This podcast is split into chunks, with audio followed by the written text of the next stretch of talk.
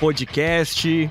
Nós estamos aqui felizes de iniciar aqui mais um momento aí com vocês. Então, a paz do Senhor Jesus, uma boa noite para você que está acompanhando a gente. E a felicidade é muito grande, porque a gente vai ter aqui mais um entrevistado de Deus para falar aí com todos nós. A gente não tem mais aquele lance, né, da, da do suspense, mas o pastor que está com a gente aqui com certeza é um homem de Deus. Daqui a pouquinho eu já vou apresentar ele pra gente. E eu quero nesse momento pedir para você que está chegando agora, chegando aí através da rádio, através da live também, que você compartilhe neste momento. Então vamos lá, todo mundo agora compartilhando essa live para o máximo de pessoas que você conhece. Compartilhe agora esse podcast. Você que está pela rádio, é, acesse agora o YouTube do Ministério Regenere e venha junto com a gente participar desse momento. Eu estou muito feliz, a expectativa está lá em cima, estou animado, estou empolgado com esse reset. E eu já quero apresentar aqui ao meu lado Lucas Miranda, seja bem-vindo. Paz do Senhor, paz do Senhor a todos os ouvintes, todos que estão aqui na mesa presentes. Queria dizer que é um prazer estar aqui hoje com esse nosso convidado ilustre aqui. Eu costumo falar que ele é o diretor mais modernão. Aí sim, hein? Já, já soltou a braba aqui já. é o Lucas que já é da casa também, né, Lucas? Ah, agora já, já faz já, parte da família Resende. Já sou, tô, tô, aqui batendo cartão toda, toda semana. A cada 15 dias, né? Aí sim, aí sim. E agora a gente vai apresentar aqui, não, na verdade esse aqui não é o Davizinho não, gente. É, é o Davizinho, mas não é, né? Então dá um foco aqui pro Davizinho também dar um salve aí. O Davizinho quer falar alguma coisa. Vamos ver o que o Davizinho vai falar aqui. A vida não é estodinho gelado, não. Aí, ó. Salve aí, Davizinho, beleza? Davizinho não tá hoje, a brincadeira, gente. Deixa eu tirar aqui, né, pra não atrapalhar aqui a filmagem. A gente tinha combinado isso. Mas eu quero apresentar agora também o Miqueias. E aí, Miqueias, pastor Miqueias Almeida, tá com a gente também? É isso aí, isso aí. Paz do Senhor Paulo, paz do Senhor também nosso irmão Lucas. É um prazer enorme estar nessa mesa aqui pra a gente estar tá mandando as bravas aí pro esse pastor ilustre que vai estar com a gente. A paz do Senhor também todos os nossos irmãos ouvintes e internautas que estão nos acompanhando aí. Muito bom, muito bom. E é isso agora, aquele momento de engajamento, Miquel. E aí, a massa do pé está com a gente ou não? Vamos ver. Bora, bora compartilhar. Você que está nos acompanhando aí, aproveite agora, enquanto você não está totalmente vidrado, concentrado, e compartilhe essa live. Então, mande aí nos seus grupos do WhatsApp. É, se possível, coloque aí no status do seu WhatsApp aí para todo mundo assistir. Pessoal do PED também que está nos acompanhando, vou compartilhar aqui nos grupos, todo mundo, hein? Vamos entrar em peso aí nessa live. E para você também não perder nenhuma live, é só você se inscrever aí no canal. Aí sempre que a gente ficar ao vivo, vai, você vai receber uma notificação. Então se inscreve aí se você ainda não se inscreveu e não perca nenhum Reset Podcast. Muito bom. E lembrando também, não esqueça de se inscrever no nosso canal Cortes Reset Podcast, para você acompanhar os melhores momentos aqui. Eu diria alguns momentos, né? Porque todo momento aqui é legal, é divertido. Então não deixe de estar tá ali também se inscrevendo nesse canal e compartilhando com os amigos, tá certo? E agora chegou o momento, eu vou até nesse momento trazer aquela expectativa, porque chegou o grande momento de eu anunciar. O convidado de hoje é o nosso querido Pastor Marco Magno. Ele que é diretor, pastor, um homem casado, um homem abençoado. Quantos adjetivos, né? Um homem que, como o nosso querido Lucas falou, é um homem moderno, diretor mais moderno que não nós mereço, temos aí. Eu não mereço. Seja bem-vindo, pastor. não mereço tudo, isso, tudo isso. Deus abençoe vocês que estão acompanhando, vocês que estão aqui, Lucas, Paulinho, Miquéias, Deus abençoe todos vocês. Então vamos lá para o Reset Podcast. E aí, pastor, tá, tá empolgado, tá tranquilo, tá de boa? Como é que tá? Tranquilidade, quando vai fazer uma live, não dá no começo, né? Mas no decorrer a gente vai se tranquilizando, vai vindo aquela paz, a gente fica mais à vontade, né? Mas e, vamos lá. É, esse, esse, ambiente aqui vamos é mais lá. solto. A gente é- Descolado. É, agora aqui a gente, ó, só entre nós aqui mesmo, aquela conversa abençoada. Ninguém tá vendo, ninguém tá. É. é isso, vamos, vamos conversar aqui. O pastor Osmar, a última vez que ele. Na verdade, a, a vez que ele veio, né? Na verdade, ele ficou um pouco nervoso. O senhor tá nervoso Poxa, ou não? não, mas o Osmar, ele ficou nervoso daquele jeito lá? Ele ficou? Ele falou assim que tava. Foi o mais engraçado? Não, o pastor arrancou risada, velho. Sério. Foi o mais engraçado. O pastor foi, foi bem engraçado mesmo. Mas e pastor, Ele vamos. Finge que tá nervoso, mas não fica não. Vamos começar então com esse bate-papo? Vamos lá. Antes disso, tem que mandar um abraço pra André, né, que tá acompanhando o senhor aí. Bom você ter lembrado, né? É bom, é bom. Olho pra qual? Olho pra qual? Pra qual que eu olho aí? Pra qual que eu olho? E aí, qual que a gente olha aí? Pra qual que eu olho? Bom, acho que tá na minha. É isso aí, é isso aí. aí. Meu amor, Deus abençoe você. Um beijo tá acompanhando aí, orando por mim. Deus abençoe. Aí sim. Te amo. Tá vendo, Miquel? Aprende, filho. É assim que se faz. Você não faz assim, não, Miquel? Não, não, quem ficou na saia justa foi ele, pastor. Não, eu tô Foi tranquilo. a O- última. o Paulinho última salvou o puxão de orelha hoje, hein? Então, Jogou pro né? outro. É, beleza. Jogou né? pro eu tô, outro. tô tentando distribuir aqui, mas beleza. Pastor, vamos começar então esse bate-papo. é, falando um pouquinho da sua infância, aonde você nasceu, a- fala um pouco da família, é, fala da cidade que você nasceu e também já pode ir trazendo pontos que você acha que faz sentido pra gente conhecer melhor. Quem é o pastor? A gente conhece o diretor, a gente conhece o pastor, mas quem que é o, o Marco Magno? Sim. Fala sim, pra gente sim, aí um sim. pouquinho. Eu sou de São Paulo mesmo, né? Meus pais de São Paulo também. E nasci e vivi sempre naquela região ali da zona sul de São Paulo, né? Aqui na capital. E imagina agora, uma criança, eu nasci, é eu, meu irmão, eu sou do meio, né?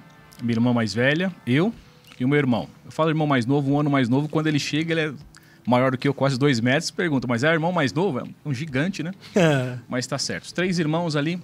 E eu nasci em um lar praticamente, praticamente um, um- um terreiro, um lar, é, um terreiro de mistura de candomblé, com banda, com rituais. Minha mãe, mãe de santo de candomblé. Olha só a família, olha a herança.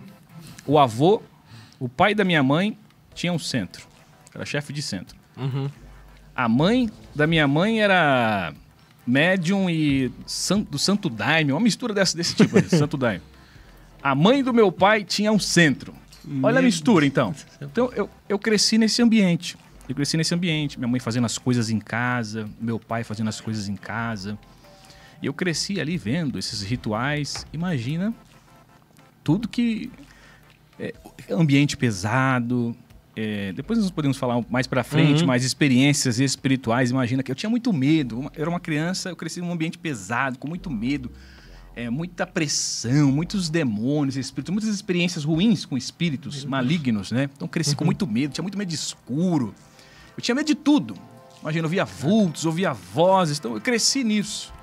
Eu cresci nesse ambiente aprendi essas coisas. Aqui em São Paulo mesmo. Aqui em São Paulo. Aprendi essas coisas aí. Via muitos rituais. Hoje eu estava conversando com a, com a diretoria, que eu estive no Belém do Pará esse final de semana, e eu comi vatapá e moqueca, e eles têm azeite de dendê. Eu não posso, eu não tenho condições de chegar perto do azeite de dendê, porque é lembranças da infância. A minha mãe fazia as coisas em casa, né, as oferendas lá para os espíritos que eles acreditavam, e colocava muito azeite de dendê. E eu, criancinha, vendo de longe aquelas coisas horríveis e aquele cheiro de azeite de dendê subindo.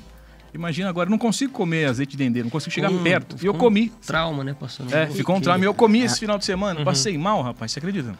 E o, o quanto que isso, é, essa cultura, vamos chamar assim, Sim. é, era imposta a você, sendo uma criança? Você entendia o que estava acontecendo? Seus pais, eles é, é, traçavam como se você tivesse que continuar algum tipo de legado? Como que era isso pra você? As crianças seguem os pais, né?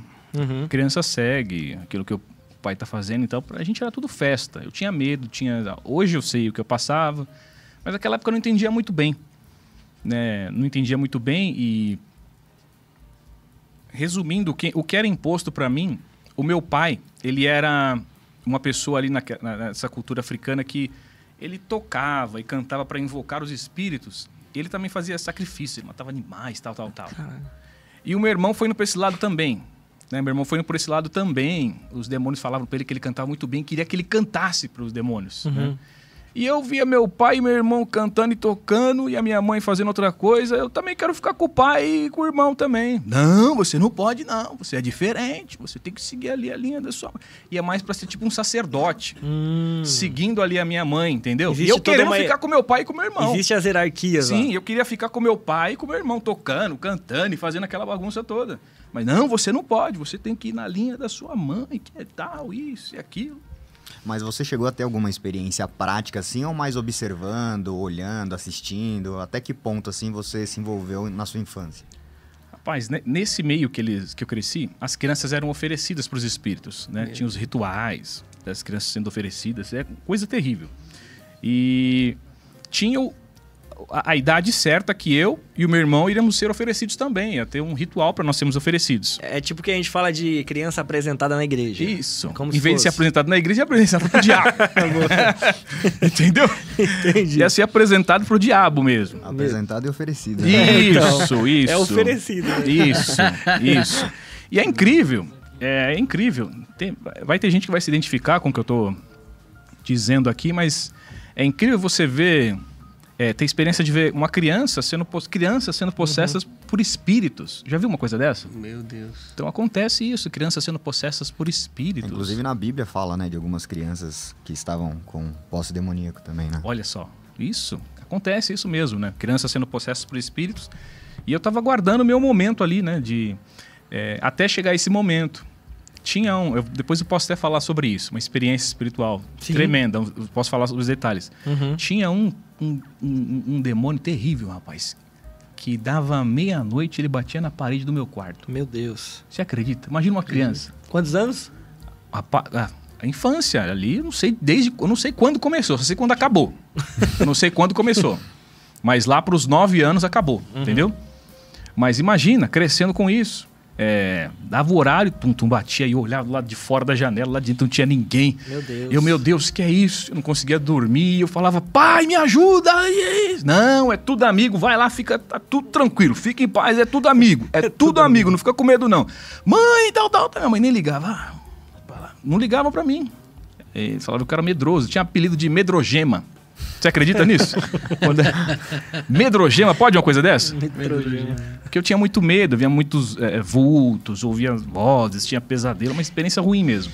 Se Jesus não tivesse entrado na minha vida, eu não teria aguentado, eu acho que eu teria me suicidado. Uhum. Porque Meu foi Deus, muito terrível mesmo. E o senhor chegou a ter depressão, assim, como no período de criança ainda? O senhor sentiu que estava caminhando para uma depressão?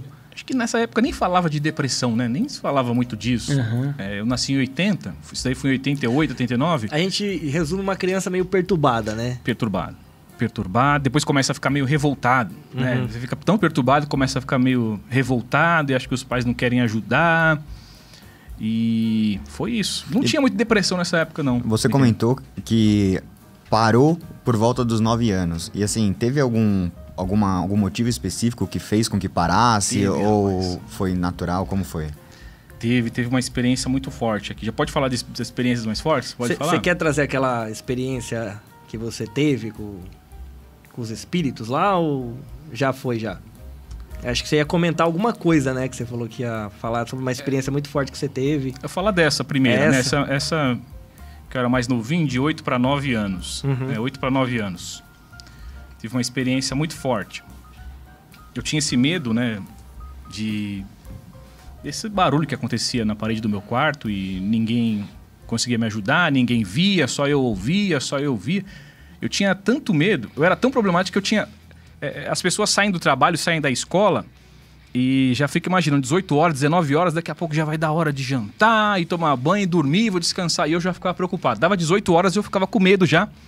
Porque ia escure... eu tinha medo de escuro, escureceu o sol indo embora, eu já ficava na janela, meu Deus, mais uma noite, eu não acredito. Pra você ver como que era esse- o, o- pensamento, né? De tanto medo que eu tinha. E às vezes eu acordava o meu irmão na madrugada, porque eu tinha tanto medo. Aqueles vultos, sentindo aquelas coisas e vendo aquelas coisas. Nós dormíamos num beliche, e eu na parte de cima, às três horas da manhã, aquela opressão no meu quarto, aquela luta, e vendo coisa pra lá e coisa pra cá. E eu acordava, cutucava ele na cama de baixo. Laura, acorda, acorda. Que foi, que foi? Aí inventava alguma coisa, ô. é, amanhã, deixa eu. Eu posso jogar no seu time, começar. Inventava alguma coisa, qualquer coisa, só pra ele acordar e ficar comigo ali pra poder enfrentar. Ele vai dormir, amanhã a gente conversa. E eu ficava lá morrendo de medo. Mas, falando da experiência, é, a irmã do meu pai, minha tia Lúcia, até fiz uma homenagem para ela esses dias no, no Instagram. Ela é da Igreja Batista da Vila Mariana. E estávamos em um período de EBF, né? Escola Bíblica de Férias. E tinha chegado o tempo já de eu ser oferecido, tá bom? Já ser consagrado para os espíritos malignos ali. E uma semana antes de eu ser oferecido, ela pega e me chama, pede a minha mãe, minha mãe deixa. Ela me leva para a escola bíblica de férias, na igrejinha da Vila Batista, da, da igreja Batista da Vila Mariana. e eu lá na igrejinha e tal, e a tia falando daquele jeito que tem que falar com a criança para ela entender, né? Se fosse um culto, eu não ia ligar para nada, mas ela falou do meu jeito, sentava no chão, mudava a voz. Um cultinho.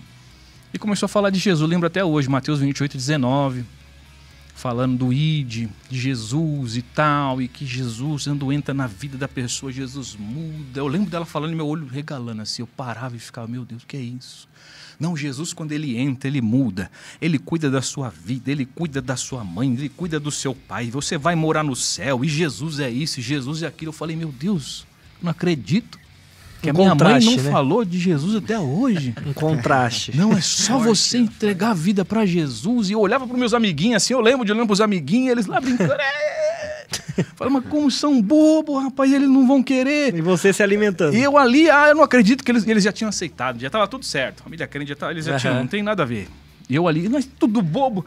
Falei, tia, eu quero. Você quer o quê? Eu quero que Jesus tome conta da minha vida. Uau. Eu quero que Jesus tome conta da minha vida, da vida Glória do meu Deus. pai, da Nove- minha nove mãe. anos, pastor. Nove anos. Eu quero, eu quero Jesus na minha, eu quero esse Jesus da minha vida. Você quer? Então ora comigo, ora com a tia, oramos, tal, tal, tal. Ou seja, eu voltei feliz para casa. Uhum. Uma semana depois, lá vai pro ritual. Uma semana depois, né, E você contou pra sua mãe que você tinha ido? Ela sabia, mas não sabia os detalhes de aceitar Ah, Jesus. você Não, não sabia, não entendia. isso. Não, ela sabia que eu fui na Você igreja. não falou, já foi apresentado pra Jesus. Não, ela pensou que eu fui na igreja correr, brincar, bagunçar. Não sabia desse negócio de aceitar Jesus. Eu não sabia nada disso. Aham. Não, eu não sabia. né, do, do mundo espiritual. Tava sendo enganada por Satanás. E ela tinha alguma coisa de você frequentar a igreja evangélica ou, ou não? Não, não, Não não, não, não, não. Só depois eu comecei a. Talvez eu quis provocar mesmo na mesa criança, né? Bati lá, o sangue de Jesus tem poder. Você não vai mais nessa igreja. Eu vou falar com a sua tia, você não vai mais na igreja. Mas foi mais pra frente, foi mais pra frente. Eu quis dar uma provocar. Depois eu pedi desculpa, mãe. Tá tudo certo. Mas aí, aceitei Jesus. Uma semana depois, lá vai pro ritual. Chega no ritual, as crianças são separadas e faz todo o ritual na criança, banho, e cabelo, não sei o quê, prepara todos os aparatos lá. É, e eu vi, eles chamavam de barco, né? O barco das crianças e tal. Aí tinha filhas de mãe de santo também, assim como eu, meu irmão. Foi lá o meu irmão, foi consagrado para ser tocador e cantor lá, tal, tal, tal. E as outras crianças que estavam como eu para ir mais para linha de sacerdote, né? É, eu via, chamavam, faziam o ritual e entrava um negócio nas crianças. Eu via. As crianças mudavam, sabe? Mudava a feição, tudo. Ficava. E eu só olhando, rapaz. Chega a minha vez acontecer isso comigo. Entrava no um, entrava no outro, entrava no outro, entrava. E rapaz, que coisa. Chegou na minha vez, rapaz. Aí minha mãe foi, me pegou com a chefe lá, uma outra mãe de santo também, e no colo da minha mãe, e, cham, e me prepararam, e chamaram, e chamaram, e chamaram, e chacoalharam, e cantaram, e fizeram aquele negócio, parecia invocando Baal, sabe? Aquele Uhum. negócio de ritual, se corta e chama, e nada acontece. Nossa, E aham. chamou, e chamou. Até eu comecei a ficar frustrado, que não entrava nada, rapaz. E no caso tinha que entrar em você. O O- espírito, Era pra né? entrar um espírito em mim, eles estavam Caraca. invocando, fazendo o ritual pra entrar e, e chama, e chama, e chama. Eu, criança, comecei a ficar frustrado, mas o que tá acontecendo aqui? Não tá dando certo. E pá. Será que o problema é comigo? É, então, eu, eu Será que tava- eu sou o É, problema já era aqui? o problema, né? Já Meu tava Deus, será que, eu- né? será que esqueceram de falar alguma coisa pra mim? Eu tenho que fazer igual os outros, eu tenho que fechar o olho e sair, alguma coisa, uma coisa assim, ninguém me falou nada. E eu ali, e muda de colo, sai do colo da minha mãe, vai pro colo da, da outra, e chama, e chama, e chama, e sei que foi quase a madrugada inteira e nada. Uau. E jogaram um negócio que eles jogam lá, umas coisas lá, burro, não sei o que lá. E nada. E não entrou. E eu fiquei, rapaz, fiquei frustrado, você acredita? Fiquei frustrado, mas por que, que eu sou diferente? Por que, que não deu certo comigo? Por quê? A minha mãe também é, minha mãe também faz, eu sou desde criança, tal, tal, tal, tal. Eu não sabia das coisas direito, né? De Jesus. Eu tinha aceitado, mas eu era criança, eu tinha que aprender, ser discipulado. uma semana antes disso. Uma semana antes eu tinha aceitado Jesus. depois eu fui entender, rapaz. Depois eu fui entender. Tentaram depois, várias vezes tentaram fazer entrar isso, mas essa que foi, foi a que mais tentaram. Nunca entrou nada. Depois eu fui entender que eu tinha aceitado Jesus uma semana antes, de coração, e ele entrou na minha vida. Uau. E não tinha mais espaço. Glória a Deus. Que tremendo, né? Esse testemunho Tremendo. É engraçado porque me fez lembrar da passagem, uma passagem de Lucas que diz que quem não receber o reino de Deus como uma criança, de maneira alguma entrará nele. Olha só. E assim, a sua tia chegou, falou ali pequenas palavras ali, pequenos versículos para você e prontamente você já eu aceito, eu quero.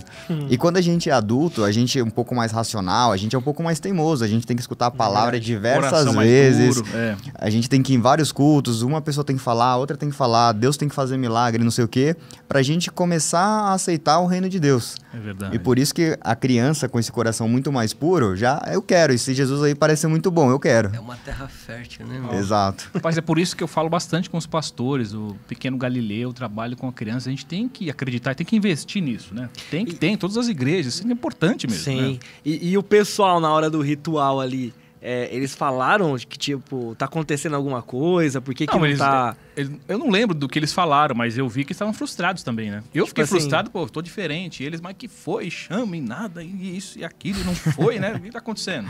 Aí não me falaram, eu não lembro deles, do que eles falaram, né? Aham. Mas sei que não deu. Não foi. Não aconteceu. Não teve, chamaram todo tipo ali, mas não teve jeito não, não entrou. E aí, quando caiu a ficha, demorou quanto tempo, mais ou menos, pra Não, você? depois que eu fui entender, isso foi bem pra frente, que eu tive que ser discipulado, conhecer a Bíblia, pra Aham. entender o que aconteceu.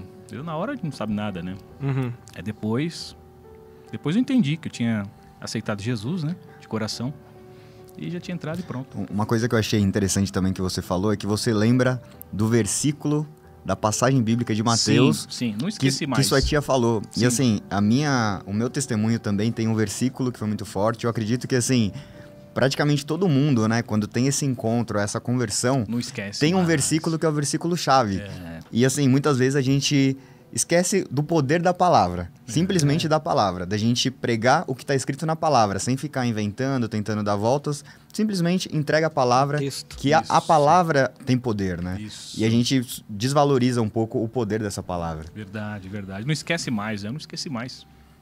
Ficou gravado. Mateus 28, 19, não esqueci mais. E aí, Eu, não, eu não lembro muito bem a explanação dela na- no versículo, né? Mas eu lembro do versículo lá.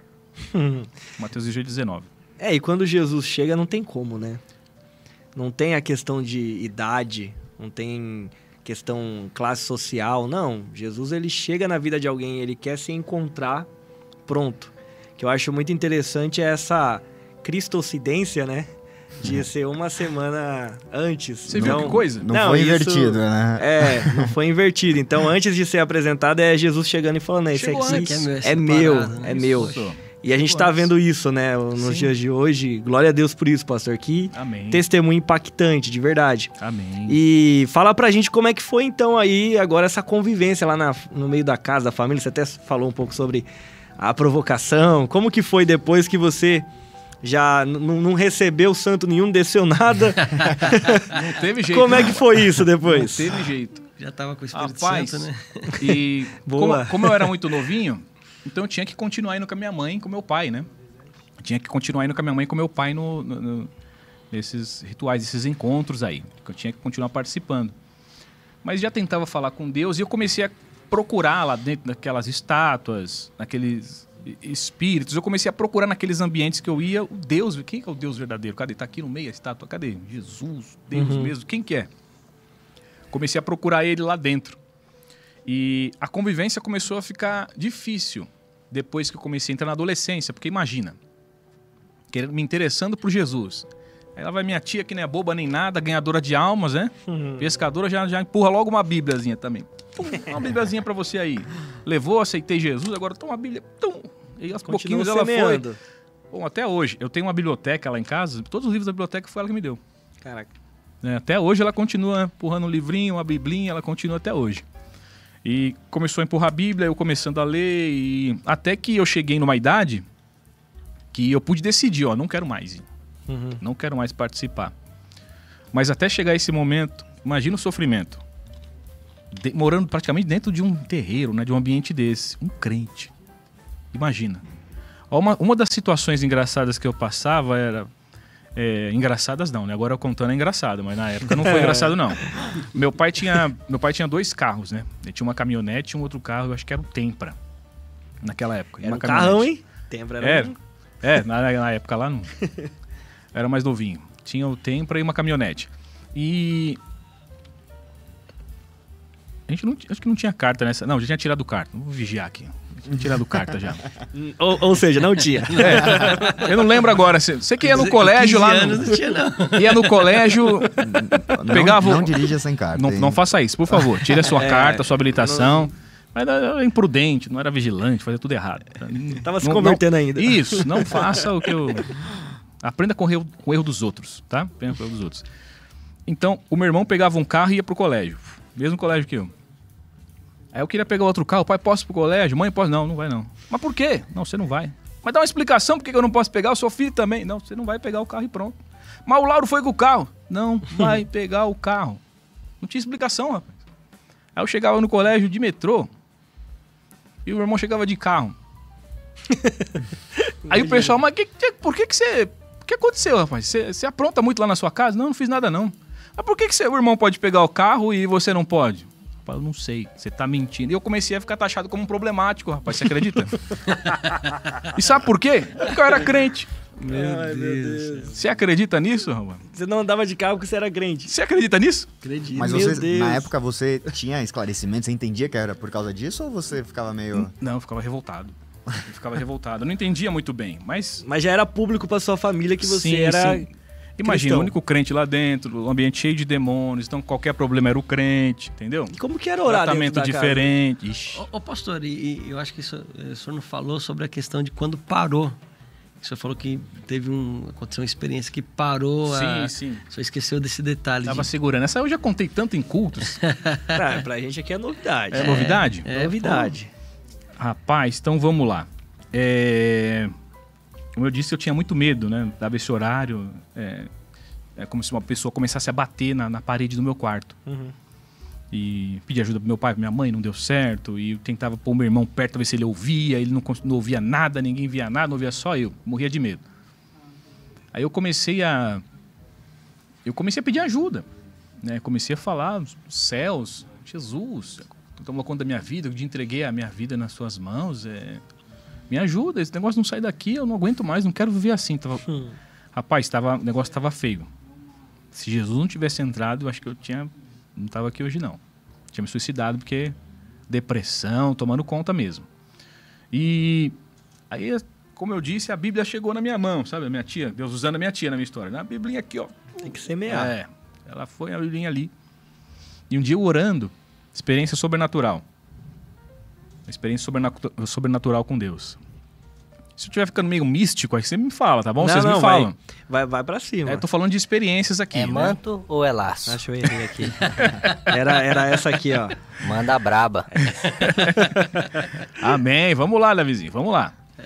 Se ficar muito místico, vocês me falam, Não, mas. Fica, fica à vontade, pastor. É. é tema livre. Amém. Então, experiências sobrenaturais, né?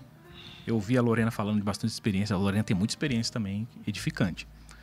É, a Bíblia chegou nas minhas mãos e eu chorando, pedindo ajuda, não aguentava mais ver daquele jeito, não aguento mais, que vem esse negócio aqui no meu quarto, eu fecho o olho escuro e vulto e isso e aquilo. Já chegou a vir, eu não via quem estava, mas chegou a vir é, é, demônios pegando meu pescoço, pra me enforcar. Acredita? É terrível.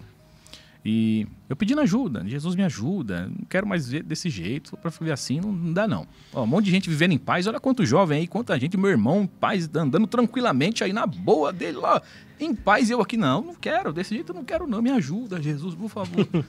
Rapaz, eu peguei aquela Bíblia, depois de uma oração, derramando lágrimas, eu abri aquela Bíblia, abriu em Marcos 16, 17 que estava escrito assim, eu lembro disso. Começou a brilhar perante Deus que está no céu. Começou a brilhar aquelas aquelas letras ali. Em meu nome repreenderão os demônios. Marcos 16, 17. Glória a Deus. Por Deus que está no céu. Glória a Deus. Começou a brilhar. Marcos, em meu nome repreenderão os demônios. Eu falei, o quê? E aquilo brilhando, em meu nome repreenderão os demônios. Em meu nome repreenderão os demônios. Em meu nome repreenderão os demônios. Eu falei, então quer dizer que no nome de Jesus eu vou repreender essa batida na parede, esse demônio que está vindo aqui à meia-noite, ele nunca mais vai voltar aqui. E Aquilo brilhando. Em meu nome repreenderão os demônios. Só parou de brilhar quando eu falei, eu, tá bom, eu vou expulsar. Aí parou. Parou de brilhar. Eu vou expulsar. Guerra. Marquei uma guerra naquele quarto. No dia seguinte, eu conto isso nos cultos, o mundo dá risada. Tinha um, um, um cobertorzão, um negócio velho lá, que a mãe tinha lá, que eu usava ele, que quando eu ficava com muito medo, eu fazia um pacotinho. Ficava um pacote nele assim, fazia um pacote. Sabe criança que tá com medo, eh, quer se esconder? Aham. Faz um pacote com edredom, com cobertor e fica na cama lá escondido. Não, ninguém tá me vendo. assim, é, né? ninguém tá me vendo, ninguém tá me vendo. Quando eu tinha muito medo, eu fazia isso, ficava suando lá. O demônio não vai me ver, o demônio não vai me ver. É, é aquela famosa coisa, né? Se o pé estiver pra fora, pode dar ruim, mas se cobrir o pé, tá tudo certo. É, bem- Acabou o problema. Meio avestruz, assim, sabe aquele negócio? Aham. Aí eu deixei o, esse ursão, chamava de ursão, deixei o ursão ali do lado e fiquei no dia seguinte ali, é. Repetindo, em meu nome repreenderão os demônios, espe- espe- esperando a hora passar no dia, né? E eu já tinha pensado, se der errado, eu vou tentar expulsar. Se der errado, ursão, se prepara que eu mergulho, filho. Ursão. É. E a hora passando, eu. Em meu nome repreenderão os demônios, em meu nome repreenderão os demônios, acaba hoje, em meu nome repreenderão. E a hora passando, tal, passando, passando, passando a hora. E essas experiências ajudam a gente a ajudar, ajuda você conseguir entender outras pessoas, né? Eu consegui entender nessas experiências que Satanás ele trabalha muito com medo, pra paralisar a gente, né? Sim, Não deixar você avançar, o medo paralisa você. sim. E deu o horário ali, 11, 23 horas. Deu o horário de bater. Naquele dia, o. Eu lembro disso. Que naquele dia é, não era como se fossem socos na, na parede, era como se fossem coices. Nossa. Sabe que a pessoa tava com raiva? Sabe que a pessoa tá com raiva mesmo? Aham, aham. Eu percebi a raiva ali. Meu Ele Deus tava. vê que Intensificou a fúria. Isso, pra eu não tentar expulsar. Entendeu? E tum, aqueles coices. Tum. Primeiro coice que eu senti, ó, ninguém via nada, ninguém ouvia nada, era terrível isso aí, rapaz. Eu lembro disso, da emoção que eu tinha no momento, é terrível. Uhum. Ninguém via nada, ouvia nada. E a parede do meu quarto. Primeiro tremor, eu falei, deixei a Bíblia no canto, falei, ursão, e agora, filho? Acabou, não vou expulsar. Você acredita? Eu desisti. Eu desisti. Ia mergulhar no ursão. Experiência sobrenatural. Quando eu fui mergulhar no ursão, foi questão de segundos. Foi questão de segundos. Eu senti como se. Eu senti o meu quarto como se tivesse acendido ali naquele segundo uma fogueira. Uau. Ele ficou muito quente, Caraca. sabe? Muito quente, eu não vi nada. Mas o quarto ficou muito quente. Uau. Questão de segundos, eu tô contando aqui, mas foi muito rápido. Porque eu, eu já queria parar, já Uhum. queria desistir, né? Já queria mergulhar no ursão, que eu não queria brigar, não. Eu tava morrendo de medo, tava tremendo de medo, suando de medo. Esquentou. tuf. Eu no que esquentou, eu senti não tinha ninguém, mas uma mão nas minhas costas me empurrando para a direção da parede. Olha só, o quarto esquenta, eu queria fugir, o quarto esquentou, me empurraram para a parede. Eu não tinha mais jeito. Só levantei a mão, falei, não tem jeito mais. Questão de segundos, né? Levantei a mão e gritei lá. Ninguém ouviu também eu gritando. Impressionante, rapaz. Que coisa terrível. Ninguém ouvia nada ali, Era ninguém uma- via nada. Não, eu- Uma guerra no secreto. é, levantei a mão ali quando fui empurrado. Em nome de Jesus, Nazareno, sai do meu quarto, não encosta mais na minha parede. E gritei lá, rapaz, até hoje. Uau. Glória a Deus. Meu. Deus, que experiência, pastor. Forte demais, meu Deus. Não, hoje eu conto aqui, eu dou até risada, mas foi difícil, rapaz. Não foi fácil, não. Não, eu imagino. Eu não, se Jesus, não, de novo, Jesus interferindo ali, porque se Jesus não tivesse enviado um anjo, sei lá o que, colocado a mão nas minhas costas, se eu não tivesse essa experiência, eu ia estar sofrendo com esse negócio até hoje, porque eu queria desistir, eu morri de medo. Eu queria parar, não, não vou. Era literalmente um quarto de guerra, né? Isso. Rapaz. Isso, um quarto de guerra. Isso mesmo. Expulsou o demônio, expulsei o demônio e acabou. Deus, Esse mal foi embora. Não, isso, é- isso é muito forte, porque a gente né, já teve experiências expulsando né, espíritos malignos e a gente sabe que não é sempre também que vai embora no- na hora. Sim, sim. Às vezes você expulsa. Rapaz, eu se mesmo. não fosse embora... Então, eu mesmo quando era pastor, hein? Quando eu era ia pastor. sair correndo ali pastor. Aquele demônio difícil de sair, né, o Paulino? Então, sai, sai, sai. Não, o Miquel Eu lembra. Lembra lá no Pará? A gente ficou uma madrugada inteira expulsando demônio de uma menina. Rapaz, ali cai demônio. É ou não é, Miquel? Mas Mas aí foi Pará, dois dias, né? Gente- Não, mas eu digo assim, Dois teve dias, a Miquel? Não, a madrugada. gente ficou uma madrugada e saiu, aí depois a gente foi pra. Né, no- nós estávamos no hotel na época, né, Paulinho? Sim. Aí o pai da, da moça ligou de novo, ó, Voltou? voltou, de novo. Fomos pra casa. Nossa, E sai, sai. Não, foi muito é, forte. foi forte. Inclusive, eu queria até interagir com os, os nossos amigos aí que estão acompanhando o podcast. É, se você tiver alguma experiência também nesse sentido espiritual, compartilhe aí no chat. E se você quiser também fazer perguntas para o pastor Marco Magno, fiquem à vontade aí para mandar suas perguntas, tá bom? A gente está aqui acompanhando. Então, conforme for chegando perguntas aqui E até mesmo se a gente vê alguma experiência, a gente vai estar compartilhando também com a gente, tá bom? Vocês estão com a gente aí no bate-papo, beleza? Pastor, e aí, depois disso, como que desenrolou? Depois dessa experiência, nunca mais você teve esse soco na parede, nunca Não. mais teve Parede não. essa perturbação ou, ou continuou algumas coisas? Perturbação continuou, né? Mas a- parede não. Você tinha Expulsei o visão? demônio da. Ixi, rapaz, nem me fala disso. Sofri É. demais com isso. Rapaz. Qual foi a visão assim mais terrível, assim, bizarra que você teve? Tipo assim, Poxa. De- Demônio mesmo? demônio mesmo, vai lá. Rapaz, eu vi um camarada. Meu Deus. Eu, eu não vi um só. Era como se fosse uma tribo africana, assim. Sabe aquele negocinho do- com ossinho na cabeça? Sabe com ossinho na cabeça, assim? Devia ter uns 4 metros de altura, mais ou menos. Aqui é uns 3, 4 metros, mais ou menos, aqui? É, É, deve aí. ter uns 4 metros, pastor. É, Então, uns 4 metros de altura, bem magrelo, assim, bem magrelo. E era da cor da camisa aqui, ó. Não era negro como eu, era esse camisa aqui mesmo. Uhum. Com ossinho na cabeça, assim, com roupa, roupa é, de tribo. Rapaz, um monte perto de mim, rapaz. Que coisa terrível. Mas não chegavam, eles ameaçavam tentar fazer alguma coisa, mas não conseguia colocar a mão. Entendeu? Uhum. E uma vez também, é, fazendo é, evangelismo, lá. O Miquel deve ter ido lá. Já foi em Trinidad e Tobago, Miquel? Não, não, lá não. Já foi, Paulinho? Não, Não foi evangelizar lá? não. Eu pensei que o Miquel tinha ido lá. Não, não, na época eu fui pro México. pastor. Tem umas experiências lá em Trinidad e Tobago Quer também. ver Meio... comer pimenta, tô zoando. Rapaz, eu tava três dias de jejum e oração ali, que me mandaram para evangelizar lá, é, na época do carnaval, lá. E ali eles têm uma cultura assim meio indiana, sabe? Cada casa tem uma bandeira de um demônio, né? Eu vi e achei meio pesado ali. Fui na época do carnaval ainda. Eu fiquei três dias em jejum e oração. Aí em uma das noites que eu tava jejuando, eu tava orando, eu vi uma mulher, rapaz, com com um dente parecendo um cavalo, passou, de olho aberto, assim, passou pela porta e sentou no sofá na minha frente, ficou olhando pra mim. Falei, pronto. Meu Deus. Você acredita?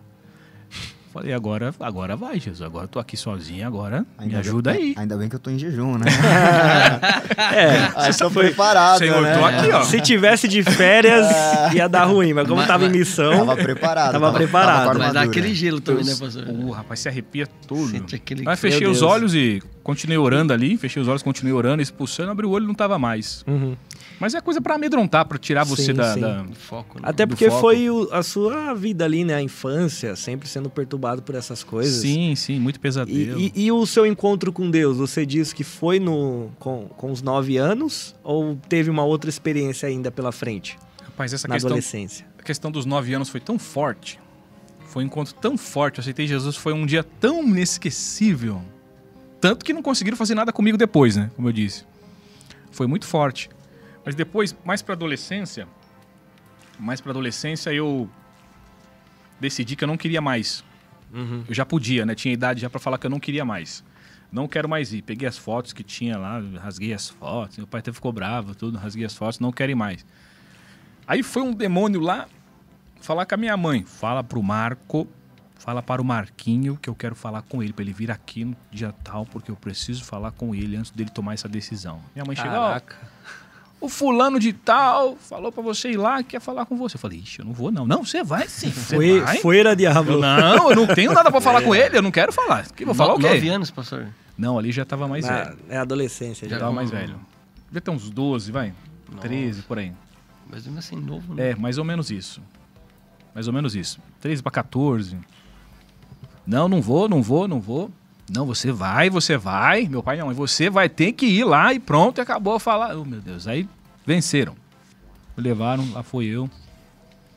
E começou a. E veio lá o demônio na pessoa lá e começou a falar comigo: Não, você não pode fazer isso, não. Você tem que ter fé em você mesmo. Só lembro disso também. Começou a falar um monte de coisa. Eu, eu não tava ligando mais também. né? Aí começou a falar, insistiu, insistiu, insistiu. Não, tá bom, só isso aí. Não, mas você pensa bem, não pode. Tá bom, obrigado. Saí, não voltei mais. Não voltei mais. Ali, ali, eu falei, agora eu sou crente. Uhum. Servi a Deus. Na, na infância, foi na Igreja Batista da Vila Mariana. E a partir desse momento eu estava visitando a igreja, é um trabalho muito forte com os jovens ali, a Renascer em Cristo. Uhum. Né? Foi um período da Renascer em Cristo, aquele movimento jovem muito forte ali, tal, tal, tal. Envolvi bastante com os jovens ali, aprendi bastante coisa também. Né? E ali é. Não quero mais saber de nada disso. O acabou com tudo. Agora eu sou crente. E eu tive uma experiência também. Ah, pode perguntar, ia perguntar uma coisa? Não, não, pode falar. Eu, depois eu faço. Eu tive uma experiência também que é, uns anos uns anos mais para frente já estava em outro ministério depois da a Igreja Batista Renascer em Cristo depois é, a Assembleia de Deus e a Deus e Amor né eu acho que eu já estava indo para para a Assembleia de Deus e esses demônios tinha um, tinha um, tinha um demônio que aparecia para mim rapaz que ele era terrível no formato de uma de uma velha gorda coisa horrível para amedrontar criança mesmo sabe sabe como ele me amedrontava fazendo cócegas e eu não, conseguia, eu não conseguia parar as cócegas, eu não conseguia tirar a mão dela. E ela fazendo cócega, eu não tinha força para tirar a mão dela. Demônio terrível. E esse demônio apareceu para apareceu pra mim, já indo para a igreja da Assembleia de Deus, e disse: Ó, você não vai me servir? Então você vai morrer. Coloquei uma enfermidade na sua vida, você vai morrer. E eu fui ver depois, e eu cheguei a ficar enfermo mesmo, rapaz. Depois dessa palavra, Você acredita? caraca. Eu cheguei a ficar enfermo mesmo. Eu, eu fui ver depois que eu, eu tava com câncer. Meu Deus. Nossa. Olha só como foi profundo o negócio. Eu lembro que quando eu descobri que eu percebi isso mesmo, fui no médico e tal, eu vi. Não dei muito alarde pra família. Uhum. É, eu, eu me lembro, eu me lembro dias que eu estava ali, é, por exemplo, assim, tomando banho, entristecido, chorando no chuveiro, assim, pra ninguém ver. Poxa, rapaz, câncer, quem tem isso aí morre, né? Poxa, eu vou morrer mesmo. Eu vi aquele demônio que falou essas coisas que me oprimiu, dando risada. Meu Deus. Vai morrer. Tá vendo? Me largou, vai morrer.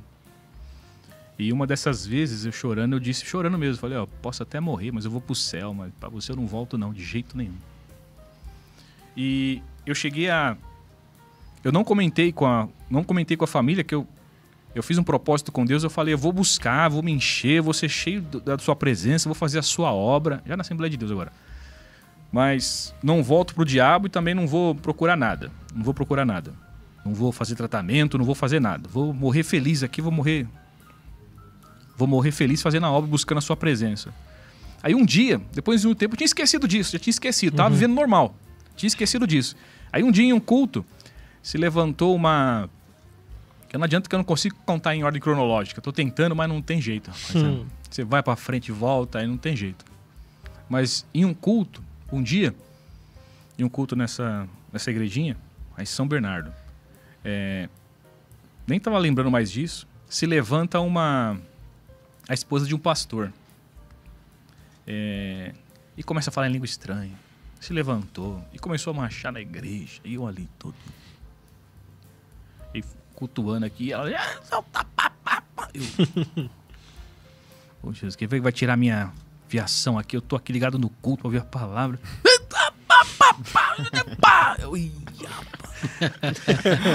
Jesus. A verba E do eu- coque. E eu todo quietinho assim pra não causar nenhum problema, não querendo que ninguém venha me perturbar pra eu cultuar. E pai, vem na minha direção. Falei, é comigo. Ô Jesus, é comigo.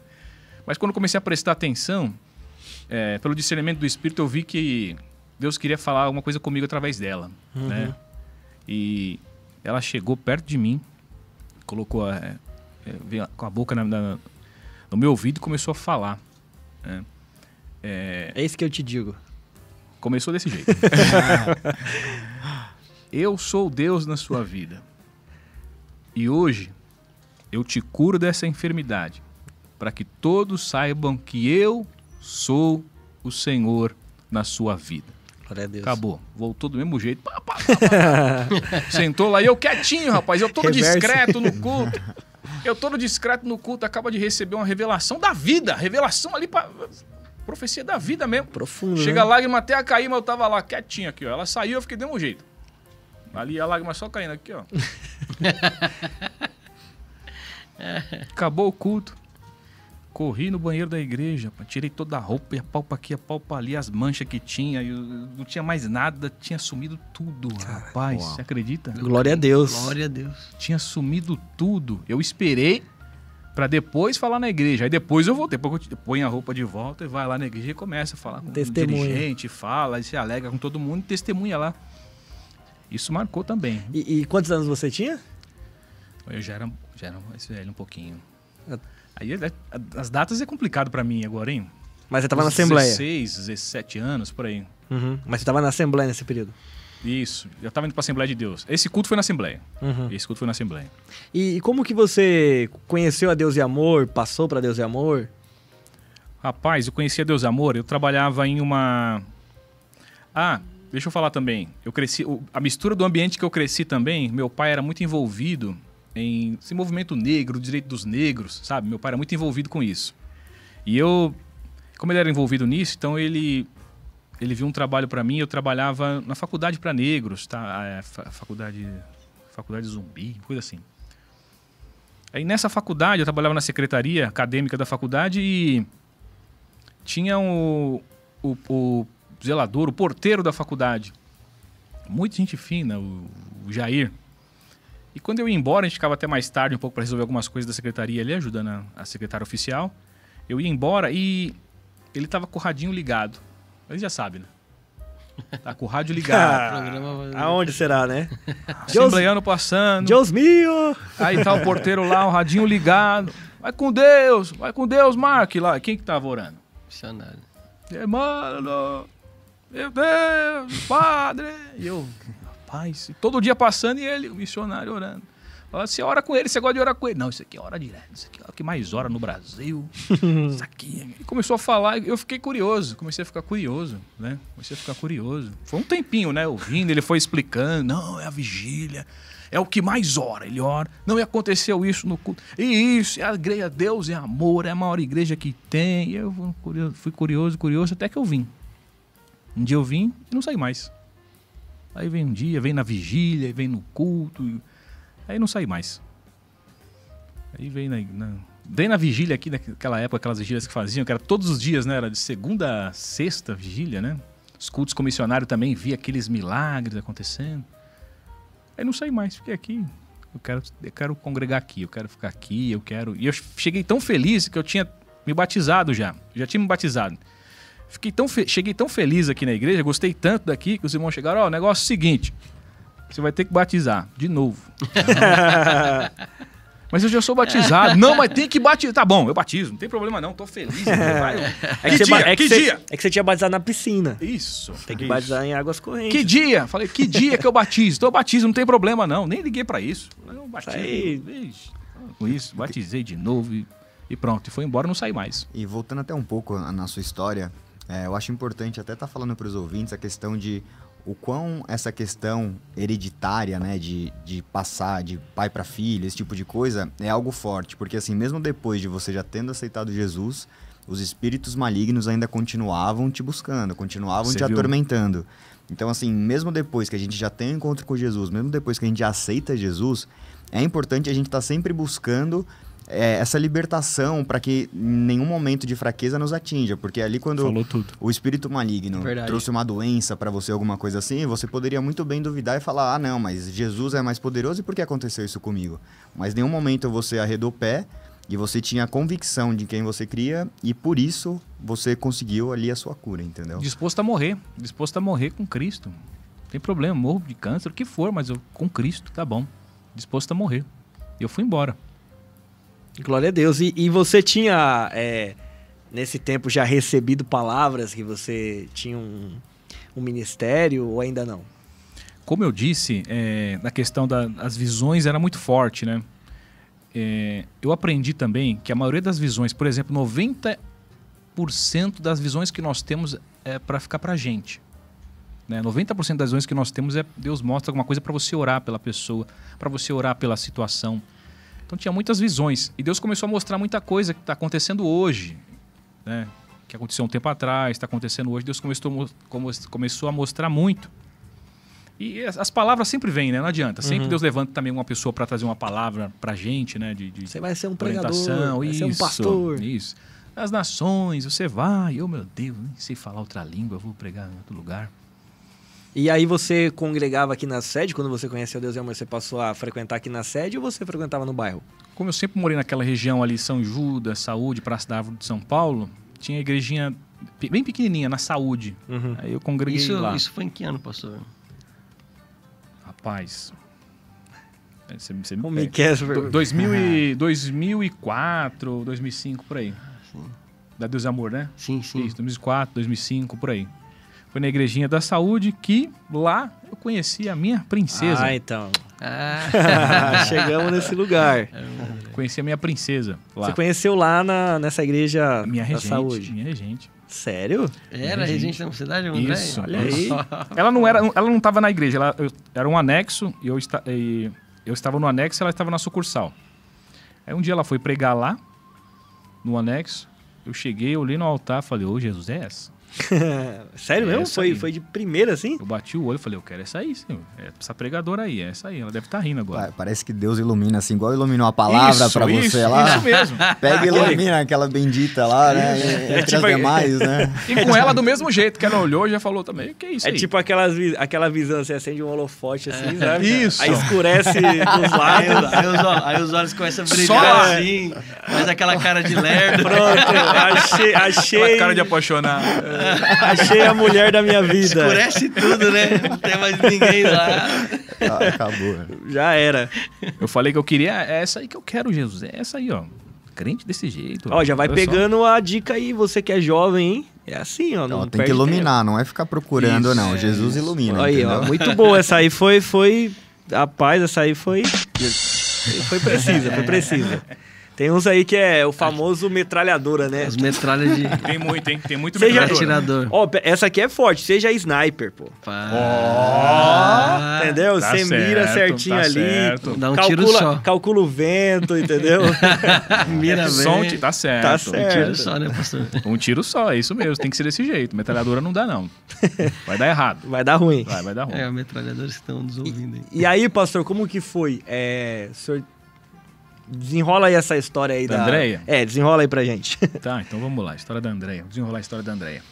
Ela foi pregar lá, eu vi, falei que queria ela e já comecei a observar. Eu sou muito observador, né? Sou muito observador. É, a gente tá no ambiente com um monte de gente, eu gosto de estar observando, então já comecei a ver, peraí, deixa eu ver. Depois fui levantar a capivara, perguntei Ó. pro pastor dela.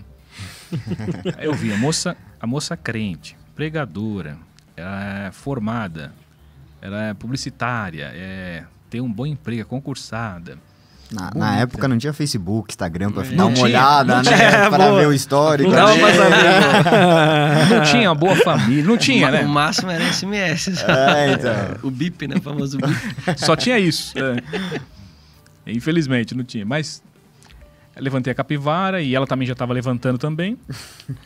É, já tava Aí deu também. certo. É, então. Não acendeu a luz só pra, do meu lado, acendeu para ela também. É. Os dois, né? Tanto que depois de uns dias, depois de uns dias eu vejo, ah, o pastor da igreja fala, anuncia, ah, a irmã André tá vindo congregar aqui no anexo. ela Eita! mudou pro anexo. Meu Deus. vai anexo. ficar na frente. Por que, que ela foi pro. Por que, que você acha que ela foi pro É. anexo? É, ela viu alguma coisinha lá no Com anexo. né? certeza.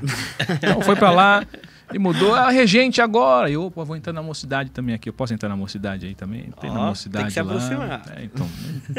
Vamos de cantar, mas fomos e pronto, e deu certo. Daí chegou. Aconteceu. falaram que tinha Orkut, pastor, né, nessa época aí. Tinha Orkut. Tinha. tá entregando, hein? Poxa. que Tinha- é isso, pô? Deixava umas declarações lá, como não, é que é? não, não, não, não. Não fazia isso não. Orkut não. Nem lembro mais como usava Orkut, faz tanto tempo.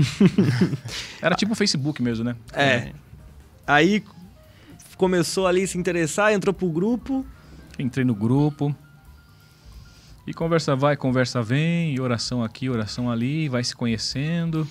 E a família dela gostou de mim, a minha família gostou dela. E nessa época, eu estava. Nessa época eu estava fazendo faculdade de Direito. Ia ser advogado. Já estava fazendo um estágio na Justiça Federal. Aí ela levantou a capivara. Oh, se for ele, mãe, tá fazendo direito, faz estágio na Justiça Federal. Ó. Mãe, Servo de Deus. servo de Deus, tem uma boa família, vou casar com. Vai ser um advogado, mãe, vou casar com advogado. a mãe é esse, não, tá bom, gostou de mim, da família, tal, tal, tal. Coitado, nem sabia. Casou, saí da faculdade, acabou. acabou, não tem advogado até hoje. Não casou, não adianta, não deu certo o advogado. Ah, agora Casou virou, com o pastor. virou um ministro. O ministro, do reino, palavra. isso, que é mais, né? Isso mesmo, É é, isso. mais. Certo, que é mais. Aí, e como que foi esse processo? Ah, o namoro, o tempo de namoro, casamento, foi, É, foi rápido? Até complementando aqui a pergunta, porque assim, eu acredito que a gente tem bastante jovem solteiro É. aí acompanhando a gente. E que assim, é, eu sempre falo, quando eu vou conversar com algum jovem, é a importância da oração antes da gente tomar um Isso. passo né, da nossa Isso. cabeça. A gente encontrou uma pessoa que é interessante, uma pessoa que é bonita, que é atraente, que foi iluminada ali, que brilhou. Aí é o momento de você entrar em oração e buscar uma resposta de Deus para aquilo. E assim, eu acredito que você tenha passado por esse processo, não foi assim simplesmente a conheci ela, foi não, casei não, e acabou. não, né? não, não, não, não. Tá certo, tá certíssimo isso. Essa parte é muito importante porque nós conversamos e nós falamos, nós vamos orar para Deus, tá? Vamos, vamos pedir para o nosso Deus confirmar para a gente, mas para Deus confirmar para você e para mim. eu não quero que Deus use ninguém para vir chegar, porque já sabe que a gente está conversando, está orando. Não, que não quero que ninguém venha, nenhum profeta venha falar. Eu quero que Deus fale comigo, Deus fale com você. Tá bom? Esse foi o nosso propósito. E nós oramos, fizemos propósito com Deus e é, Deus não usou nenhum profeta.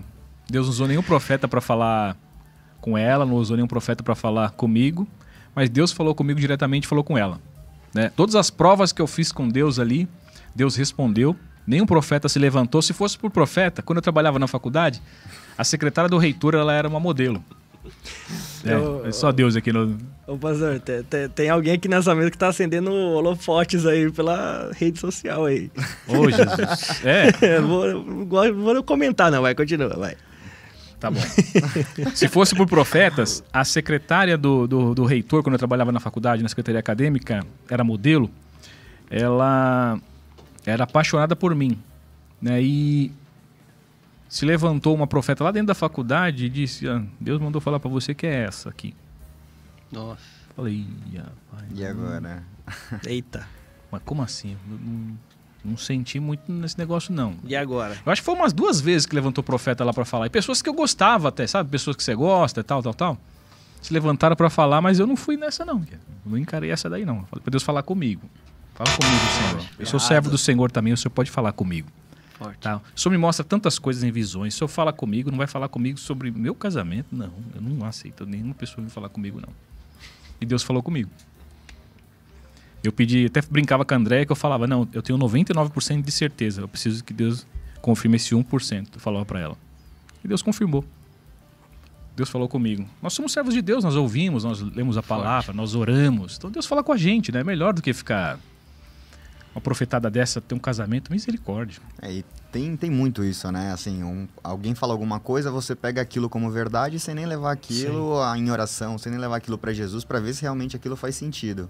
E eu acho que assim, todas as pessoas deveriam estar buscando realmente a resposta de Deus.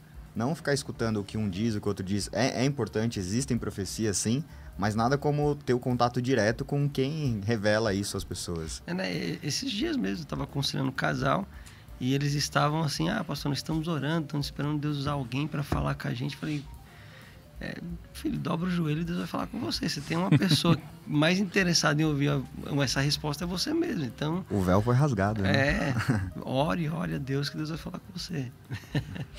e tem também momentos que tem sinais, né, pastor? Às vezes, se Deus não fala claramente, mas existem sinais que, que, que mostram que aquela pessoa é para você também, né? Sim, sim. Não, com certeza.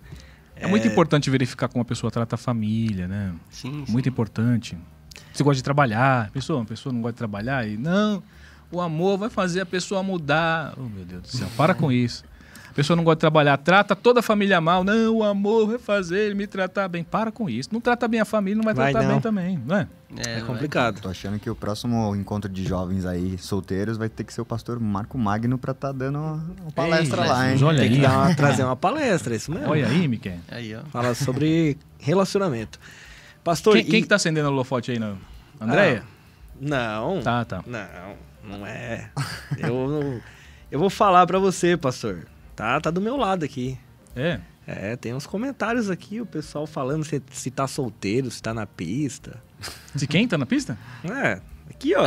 Ah! Entendeu, não? Ó, entendi, entendi. A gente entendi. falando aqui sobre o holofote tá acontecendo Ah, aqui tá, agora, entendeu? Entendi, entendi. Ao Malucão vivo, ao aí, ó. vivo. Tá na pista, tá na pista aí. Colocou na fogueira. Olha aí, É, rapaz.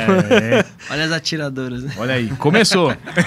Não, mas ali acho que tá sendo. É, não, é, é realmente, realmente. Eu ia falar aqui, mas beleza. mas, pastor, Ah. e quanto tempo o senhor demorou pra casar? Do namoro, noivado, casamento, como é que foi? Que o pastor Marina conheceu a Helenice um dia casou no outro, tô brincando. Mas foi muito rápido. Aí você me põe em saia justa agora porque eu não lembro. Você não pegou. Não, mais ou menos assim, tipo. você- é, Se eu falar errado aqui, André. Não, não, não, não. Andréia Ah, vai. Ô, ô, irmã Andréia, perdoa o pastor Marco, tá? Se ele falar aqui é. Memó- minha memória não tá boa, André. Não, e- e o- Eu acho que nove meses. Nove? É. Nove meses? Oito, nove. É, nove meses. Caraca, foi rápido começou- é, também. então. Tinha certeza mesmo. A cara dele de preocupado. Será que eu tô errado? Oito ou nove. Não, então, não tem como isso aí. Eu, eu casei tem dois meses, eu fico perdido já, tá ligado? Então fica tranquilo. É, Mas é sério mesmo? Tipo assim, foi- foram nove meses, assim, rápido, no máximo? Rápido, foi rápido. Então tinha certeza do que tava fazendo. Rápido, tinha certeza. Aí, Miquel, você ficou aí quantos anos? É. Quem é o que fala?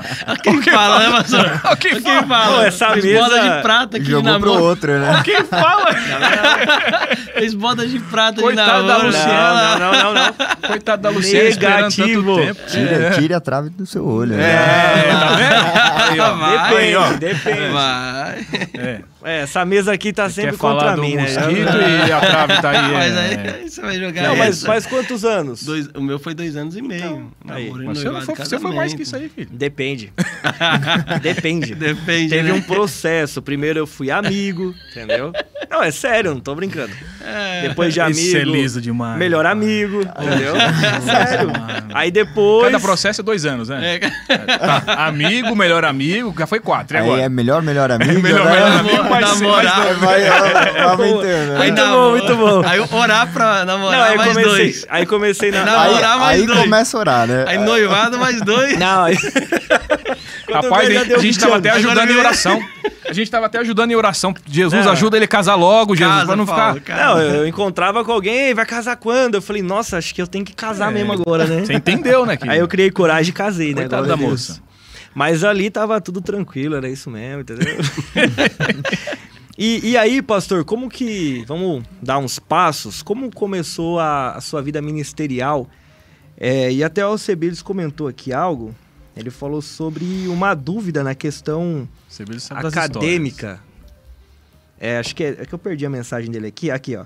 Ele falou, é, fala do desenvolvimento das dúvidas acadêmicas e o seu início ministerial. Desenvolvimento das dúvidas acadêmicas? É, acho que alguma, pelo que eu entendi a pergunta é que você tava meio duvidoso. Ah, tá, sobre tá, o que tá, tá, tá, do direito, do direito, do O direito. que, que o senhor ia fazer e tal. E aí teve, a- pelo que eu entendi, veio o lado ministerial, né? Sim, sim. é, a a- as dúvidas acadêmicas foi que eu dobrei o joelho, orei. E Deus falou que não era, não era esse momento, ele tinha outra coisa para eu fazer, Uhum. não era isso. Não, não que eu, eu, eu sou meio. Eu tomo cuidado para falar sobre isso, porque É muito Não, pessoal, eu não, né, eu, não, eu não tô falando que não pode fazer faculdade, pelo amor de Deus. É, senão- o senhor não tá criando uma eu doutrina. sempre é incentivo, uma eu experiência incentivo. sua. Todo mundo que tá perto, todos os jovens que estão perto de mim, obreiros, eu Estudar, sempre com falo, certeza, estuda, faz, faz pós-graduação, faz mestrado, faz doutorado, faz PhD, faz isso. Eu tava fazendo duas faculdades até pouco tempo atrás, eu tava ficando meio louco, eu tive que trancar uma. Né? que Uhum. tava muita coisa, a cabeça tava. Eu É, tive que trancar uma para poder. Isso é importante falar porque as pessoas acham normalmente que assim, a gente só pode servir a Deus se a gente tá na igreja, senão a Hum, gente não verdade. tá servindo a Que Deus. verdade. E muitas isso. vezes o nosso chamado é um chamado para determinado segmento profissional. Sim. Às vezes Deus quer que você se forme um advogado, faça uma pós-graduação e naquele campo de direito, naquele Uhum. campo entre os advogados, você seja um ministro ali dentro daquele ambiente Sim, e não muito necessariamente na igreja. Então é muito Sim. importante que você estude, busque os estudos e assim, apenas se Deus te direcionar de uma forma muito clara, Uhum. aí você abre mão disso para seguir o caminho de realmente de viver a igreja. Mas do Sim. contrário, estude, vá atrás das suas formações, porque isso é muito importante. Muito bom. Teve um, teve um, teve um momento da minha vida que eu fiquei meio atribulado. É, eu pulei. Teve um momento que eu fiquei muito atribulado, falando de faculdade agora. E eu coloquei na minha cabeça que eu. Ah, se é pra ser ruim mesmo, tribulação aí terrível, então vamos ser ruim mesmo. Vamos fazer pacto com o diabo mesmo pra ser. Então vamos fazer um negócio feio. Você acredita que eu fiquei meio atribulado? Tem um período que eu fiquei meio atribulado. Falei, falei o seguinte. Então, para com esse negócio, parar com tudo. Eu quero. Então, se é pra fazer, ser bagunçado mesmo, então vou entregar. Eu comecei a pesquisar essas coisas, ter contato com essas pessoas, essas igrejas que adoram o diabo e tal. Tem essa, existem essas coisas mesmo, né? E eu quero é, fazer o seguinte: eu vou entrar, me filiar a um partido político. Eu vou. Ô, pastor, né, pastor? Ô, pastor, me, me coloca, me, me, me situa melhor nessa história. Como, como que Ah, foi não, isso? Do nada. Eu tô tentando lembrar o ano aqui, mas, mas teve esse momento. Teve Não, esse porque momentinho pra mim aí. ele já tava quase virando pastor. Aí do nada eu cultuar o diabo. Voltando. Uma igreja satânica, né? Eu tenho, eu tenho dificuldade na ordem cronológica, por isso que eu tinha que escrever certinho. Entendeu? Ai, que susto. E eu- na minha cabeça tava, eu quero fazer direito, e o diabo vai me colocar pra ser ministro do Supremo Tribunal Federal, e eu vou ser de um partido. Você acredita? Olha as coisas que passaram na cabeça do, do Isso indivíduo. durante a faculdade ainda. Não, eu tava pensando, o projeto, né, que eu queria fazer. Tá. né? E aí ficou com esse negócio de direito, eu acabei fazendo direito. né? Uhum. Queria ser ministro do Supremo Tribunal Federal. Depois saiu esse negócio do diabo, mas o direito ficou. Entendeu? Então, glória a Deus, né? Por isso que o, o direito veio daí. O, dire- O direito veio daí. Tá? Não foi nada que Deus colocou no meu coração. Foi eu mesmo que essas histórias eu Aham. acabei continuando com o direito. Por isso que depois dobrei o joelho. Aí não- aí não deu direito? Deus- Tô não, brincando. Não foi direito. Não foi direito. Falou, não é isso. Não é, não é essa área aí, não. Pode parar que não vai, não, tá, não é essa a direção. Não vai que você vai ser frustrado. O bom é que Deus, ele, é, ele corrige aqueles que ele ama, né? Orienta e a gente sempre, é bom você sempre estar perguntando pro Senhor se o Senhor tem alguma coisa mesmo para você aí nessa, né, nessa área, no que você está pensando, se esse projeto que você planejou, escreveu aí, Deus tem alguma coisa nisso daí, da sua mente, do seu coração, é Deus que está nisso, né? Se não for Deus, pode se frustrar, né? Então eu perguntava bastante isso para Deus, não, não é, não, não vai, não vai, que é outra coisa, né? Não é que você não pode fazer faculdade, mas é outra coisa que você vai fazer. Aí eu triste, rapaz. Tranquei tudo, entreguei os livros lá, uma choradeira terrível. Você compra um monte de livro, né? Fica triste, rapaz. Caixa dos livros lá, o livro caro. Aí vai lá. Vadimeco. Tentei segurar os livros lá um pouco. Não, é que vai fazer esses livros aí. não sei Eu quê. sei usar só que é por causa da minha mulher também, porque... E os livros foram embora. Aí foi pra outra área. Eu gosto daqueles cursos meio de. O pessoal fala que é curso de louco, mas não é curso de louco, né? Não- eles falam que é, mas não é curso de louco. Qual? É, qual é Eu gosto desses cursos, tipo antropologia, Meu Deus. é, história, eu gosto de história. Ó, tá fazendo ciências sociais, que é antropologia, é, ciências políticas e sociologia. Tem uma área da teologia que é divindades. É uma dica pra você- pra você fazer, pastor. Divindades. É, ser formado em divindades. É, ciências da religião, né? Essas coisas aí. E, e aí, pastor, você começou lá na sua igreja, na igrejinha Saúde? Como que foi? A parte ministerial, abrindo culto, pregando? Comecei lá, é, até que o pastor da sucursal chamou pra gente, pra, pra eu ser segundo dirigente lá na...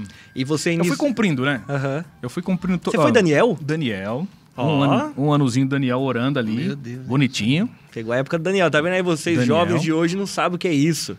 Tá? Mas era muito importante. Fala aí, pastor. Muito bom, muito bom. Oração, muita oração. Momento de Daniel. Eu cumpri todas as etapas. Eu era o porteiro da igreja, fui é, regente de, de, de jovens, conselheiro. E iniciou o seu ministério quando você já era casado. Sim, sim. Tá. Casado, né? Graças a Deus. Uhum. Segundo dirigente, é, dirigente de sucursal, e assim foi. Né? Até chegar aqui na sede mundial. Né? Uhum. Evangelizar fora, aí chega aqui na sede mundial. Começou tudo ali na igrejinha, foi no Vila Moraes. Conheço, Moraes. eu fiquei lá, eu pastorei lá por uma Pastoreou semana. lá, né? Por uma semana. É, então. Eu lembro ali. eu conheci o senhor quando o senhor pastoreava São Caetano. São Caetano, isso mesmo, São Caetano. Foi verdade. Da Vila Moraes eu fui pra São Caetano, depois voltei pra Vila Moraes, isso mesmo. E no caso você começou a pregar, ter esses trabalhos, aí você já era cooperador. Cooperador. Cooperador, né? Isso. E como que começou esse seu. a- como que você se aproximou aqui da diretoria, da Igreja Deus e Amor? Você começou já como. Qual função, né, digamos assim? É, e até assim, já era um foco seu do- desde o começo, igual você falou que quando você pensava em direito, você já pensava em Supremo Tribunal. Já é uma coisa sua, pessoal, de já querer chegar no topo. Como que funciona isso? Não, não, eu só queria ser. Eu queria ser um pregador. Eu queria ser um pregador. Né? Eu queria. é, queria viajar no mundo inteiro e ver os milagres acontecendo, ver as pessoas aceitando Jesus e queria ser pregador. Era só isso que eu tinha. Tá aí. E lá na, na, na, na Vila Moraes começou convite para fazer uma pregação aqui, prega num culto, faz uma viagem para outra cidade. Começou com isso. Né, viajando para outros estados, ajudando. Tinha, tinha algumas. é, nós tínhamos muita. Antigamente, não sei se você lembra, você lembra, Paulinho, Miquel, ajudaram bastante aquelas divisões. Lembra que tinha bastante coisa? Lembro. Mandar um monte de obreiro para. Lembra? Não tinha aquele. Era Ajudar, aquela. né? foi- Apoiar. muito. Não era É, então. conselheiro espiritual o nome? Não, não. Tinha nos estados? Não, não. Não. Tinha, Não. tinha, que até aquele pastor ela era, pô, do Piauí. Aí Não, tinha não era conselheiro, era outro não, nome. Era outro nome, Paulinho. Não era conselho espiritual, não, era outro nome. É, Tinha outro nome. Líder espiritual? Líder era uma coisa- espiritual. Líder espiritual. Líder Isso. espiritual, isso aí. Isso. Líder Você lembra, né? Lembro. Só Deus, né? Essas experiências aí desses dois, viu? Só Deus. E começou com isso, esses convites aí, comecei a ficar dando esses apoios, né? Dava os apoios aqui nas cidades aqui do estado de São Paulo, depois começou fora do estado. Aí depois foi. Começou a é, pegar mais confiança, a diretoria foi vendo que a gente fazia o trabalho certinho e começou a mandar pra fora, né? Do, do, para outros países também quando tinha algum problema. Mas foi, eu viajei muito. Meu, minha, a época de evangelista foi mais é, aqui no Brasil. Uhum. Muito no Brasil. Viajei bastante no Brasil, aqui apoiando bastante. Legal. E você lembra quanto tempo durou, mais ou menos? Quanto tempo esse período aí? É, esse período que você viajava, Ai, uns três anos. três anos. Tô chutando, hein? Mais ou menos isso aí. E aí, como que foi pra você fazer parte da diretoria? Conta pra gente esse dia aí que você recebeu o convite, porque você é um dos diretores, é o mais jovem, Sou né? mais jovem. E começou bem mais jovem ainda, né? Ixi. Depois eu falo qual me, Eu vou falar aqui, vou falar. Tá. Aqui na sede mundial, na época, é, não tinha um pastor como tem o pastor Milton hoje. Uhum. Então foi, foi a diretoria escolheu quatro obreiros, tá? Quatro obreiros assim de confiança para ficarem aqui para ser como se fossem dirigentes internos, tomando conta aqui, né? Uhum. É, eu, o Francisquinho, lembra do Francisquinho? O saudoso Lembro, Francisquinho. lembro. Saudoso Pastor Francisquinho, Francisquinho. abençoadíssimo, Nossa, o- Deus. o, mosquitinho. Mosquitinho. É, o irmão, o Zé Ribeiro da Irene. Lembra o Zé Ribeiro da Irene? sim. O pastor Zé Ribeiro, abençoado também. Tá lá em Duque, ajudou né, bastante, muita experiência. E eu acho que quem estava também era o, meu- o- o- o meu antigo pastor da Vila Moraes, que hoje ele está lá no Rio de Janeiro, o pastor Francisco Alfredo. O presbítero Francisco Alfredo. Ele estava também. E ali nós quatro fazendo escala, isso e aquilo, cuidando da sede mundial na parte interna, né? É, para deixar ela em movimento. Aí a diretoria pega um desses quatro e manda para um canto. Manda para um canto. Pega outro e manda para outro. Pega outro e manda para outro. E pega. E quem ficou sozinho aqui tomando conta da parte interna? Eu Foi tomando senhor. conta aqui da, da parte interna, né? Do, da, da, aqui da sede mundial. Escala, tal, tal, tal, evangelismo, área de evangelismo de São Paulo. E cuidando de tudo aqui. E é, trabalhando com o pastor Marena, que era responsável de São Paulo. E eu fazendo as escalas e Marcou. cuidando de tudo. Essa foi igual, hein? O Marco. Você vai ficar aqui, Marco. Cuidando da sede mundial. Só Deus, hein, Paulinho? Igualzinho, né? Ele deve estar assistindo aí, pastor Mareno. Ó, depois você conversa com ele aí, ó. Não, tamo junto, pastor. A gente, a gente É carinhosamente, carinhosamente, É pastor mesmo. Moreno. Carinhosamente. Você vai levantar cedo. Bem assim, bem assim. Porque ele acorda bem cedo, então tem que estar cedo aí. 5 É, horas da manhã, ele já que- 5 horas da manhã. Já, já tá- trabalhei com o pastor Você Marena. sabe o que é, né? Ô, Ele acorda cedo. 5 horas da manhã ele já tá, então você tem que acompanhar. Aí eu fazendo, fazendo o trabalho de evangelismo da- de São Paulo, o estado todo, cuidando, fazendo as planilhas, eu ficava no segundo andar, né? Tinha uma salinha ali que eu ficava. De vez em quando eu vinha aqui pra ver como tava a secretaria e tal, a carta, essas coisas aqui da sede. Aí eu tava ali fazendo a planilha, tava no prazo todos os dias, fazendo tudo certinho, no tempo certo. E de repente, é, numa, era, não sei se era quinta-feira ou se já tava na terça. Era o dia de reunião da diretoria. Uhum. Aí me liga lá, eu fazendo a planilha, o pastor Marina me liga. Marco, sobe aqui agora. Vem aqui na reunião. Vem aqui pra falar com a diretoria. O coração foi pra Não, saiu pela boca, né? 200 por hora. Desliguei o telefone e falei, mãe, pai, tá tudo certo aqui, mas será que eu esqueci de alguma coisa? Peraí. A planilha não é pra hoje. O que, que eu fiz, rapaz? Peraí, meu Deus, na E subir na, me- subir na mesa, né, pastor? Era O que nem- missionário, o missionário tava lá. Era aquela. Subia lá em cima, vem aqui em cima. Você sabe como é, né? Já foi já chamado várias tremia vezes, já. né? né? Já Ô, louco! Não, mas chamado É, não, chamado. coisas boas. coisas boas. Mandou uma brava boas. aí, aí. Tá brincando. Eu, coisas também, eu, já, boas. eu já fui pra essa mesa aí. O Miquel areia, mas é para coisas boas. Eu também. que isso, pastor? Sim, sim, sim. Não vai ficar vermelho não, pô. Imagina. Tá sério. Tá vermelho Não, eu aqui, já, pô. já tomei uns puxão de orelha. já. Ela Tá certo, tá vermelho. É. Só Deus. o...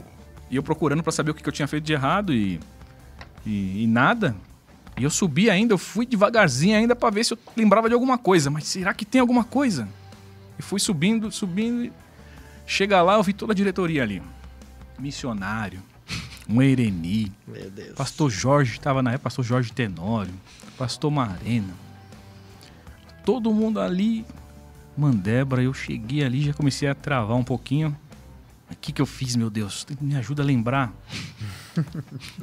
Imagina Aí o pastor Jorge me. Vem aqui, senta aqui. Aí eu sentei no meio da diretoria, olhando para um lado para o outro, tremendo.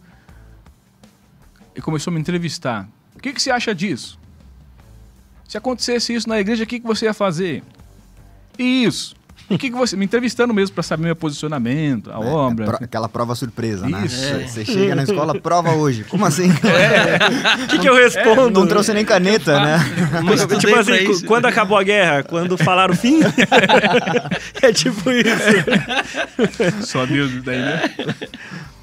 E eu falando ali, respondendo, tentando manter a calma, ficar tranquilo ali. Aí o pastor Jorge, não, tá bom, tá aí. Tô satisfeito. Tá bom, e saiu. Aí a Mairene olhou pra mim e falou, ó, quero falar aqui que é, ele é muito novo ainda. Ela falou, aquele jeito dela, né? Bem tranquila pra falar. Eu ali todo. Ele é muito novo ainda, né? Mas ele vai aprender vai aprender aqui, vai ter experiência. E falar pra você, abriu uma vaga aqui na diretoria e a gente quer que você faça parte da diretoria, Eita. tá bom? Pode ficar aqui já, pra você já ir pegando as coisas, tá bom? Pode ficar aqui já. Você vai pegando as coisas. Acho que ela mesmo já me falou. A partir de agora você toma conta do norte do Brasil e da Europa.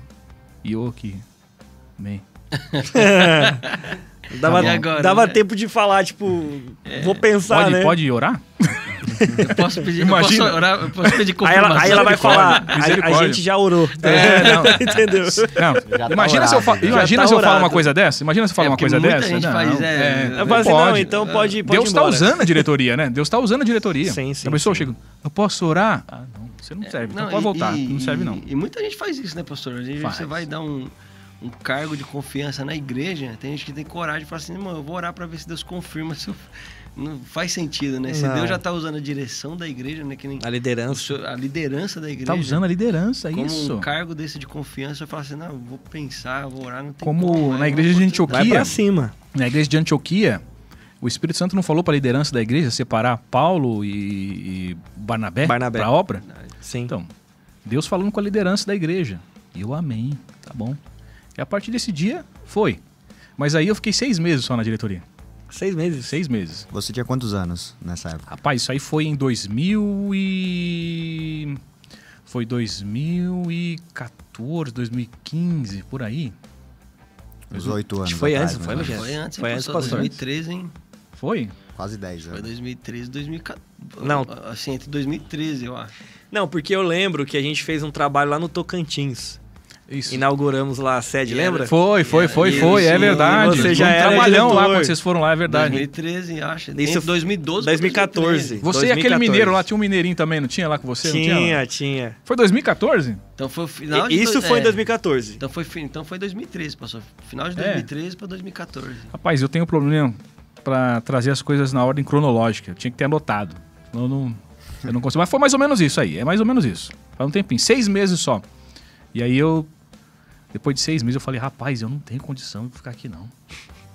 eu não tenho condição, eu não. Eu, não, eu, eu, eu sou ruim pra isso aqui, eu não sou. Olha só, pastor Marena morou fora, abriu mais de 100 igrejas, foi pra não sei quantos países, pastor Osmar Oliveira e pastor Milton. Não, não dá, eu não, não tem como, não dá pra eu ficar aqui não.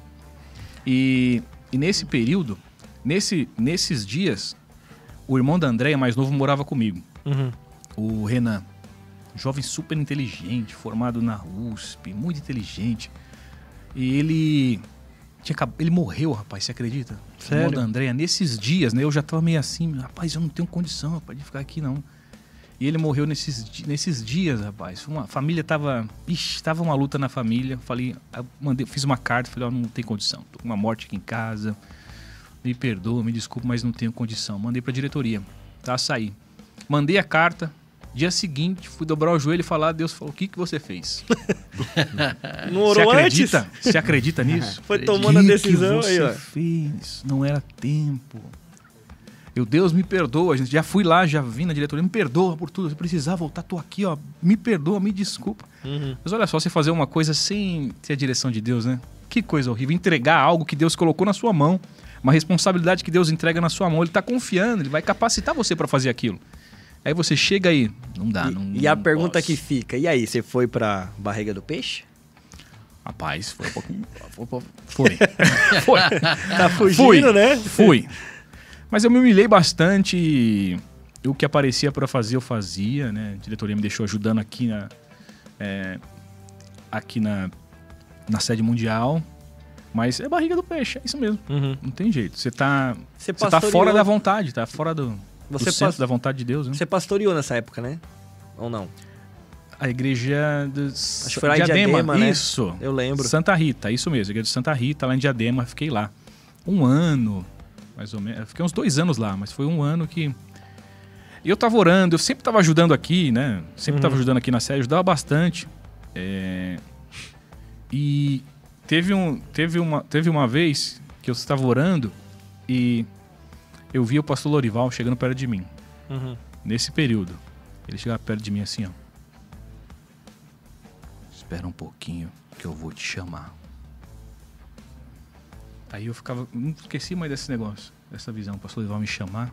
Forte. Será que eu vou ajudar o pastor? Eu vinha aqui ajudar no culto, abertura de terça-feira, o culto tava abrindo direto, toda terça-feira eu tava abrindo o culto. Acho que o pastor quer ajuda, deixa eu ajudar ele, interceder por ele, uma coisa assim. Saudade desses cultos, hein? Você lembra? Que Terça. benção, né? Terça-feira com o pastor. Escuta, era Tremendo, né? Legal. Ela é forte. Eu abri os cultos pra ele. Toda terça-feira eu tava abrindo o culto pro pastor e eu intercedendo por ele. Será que ele quer alguma ajuda? Precisar de alguma ajuda, intercessão, tal, tal, tal.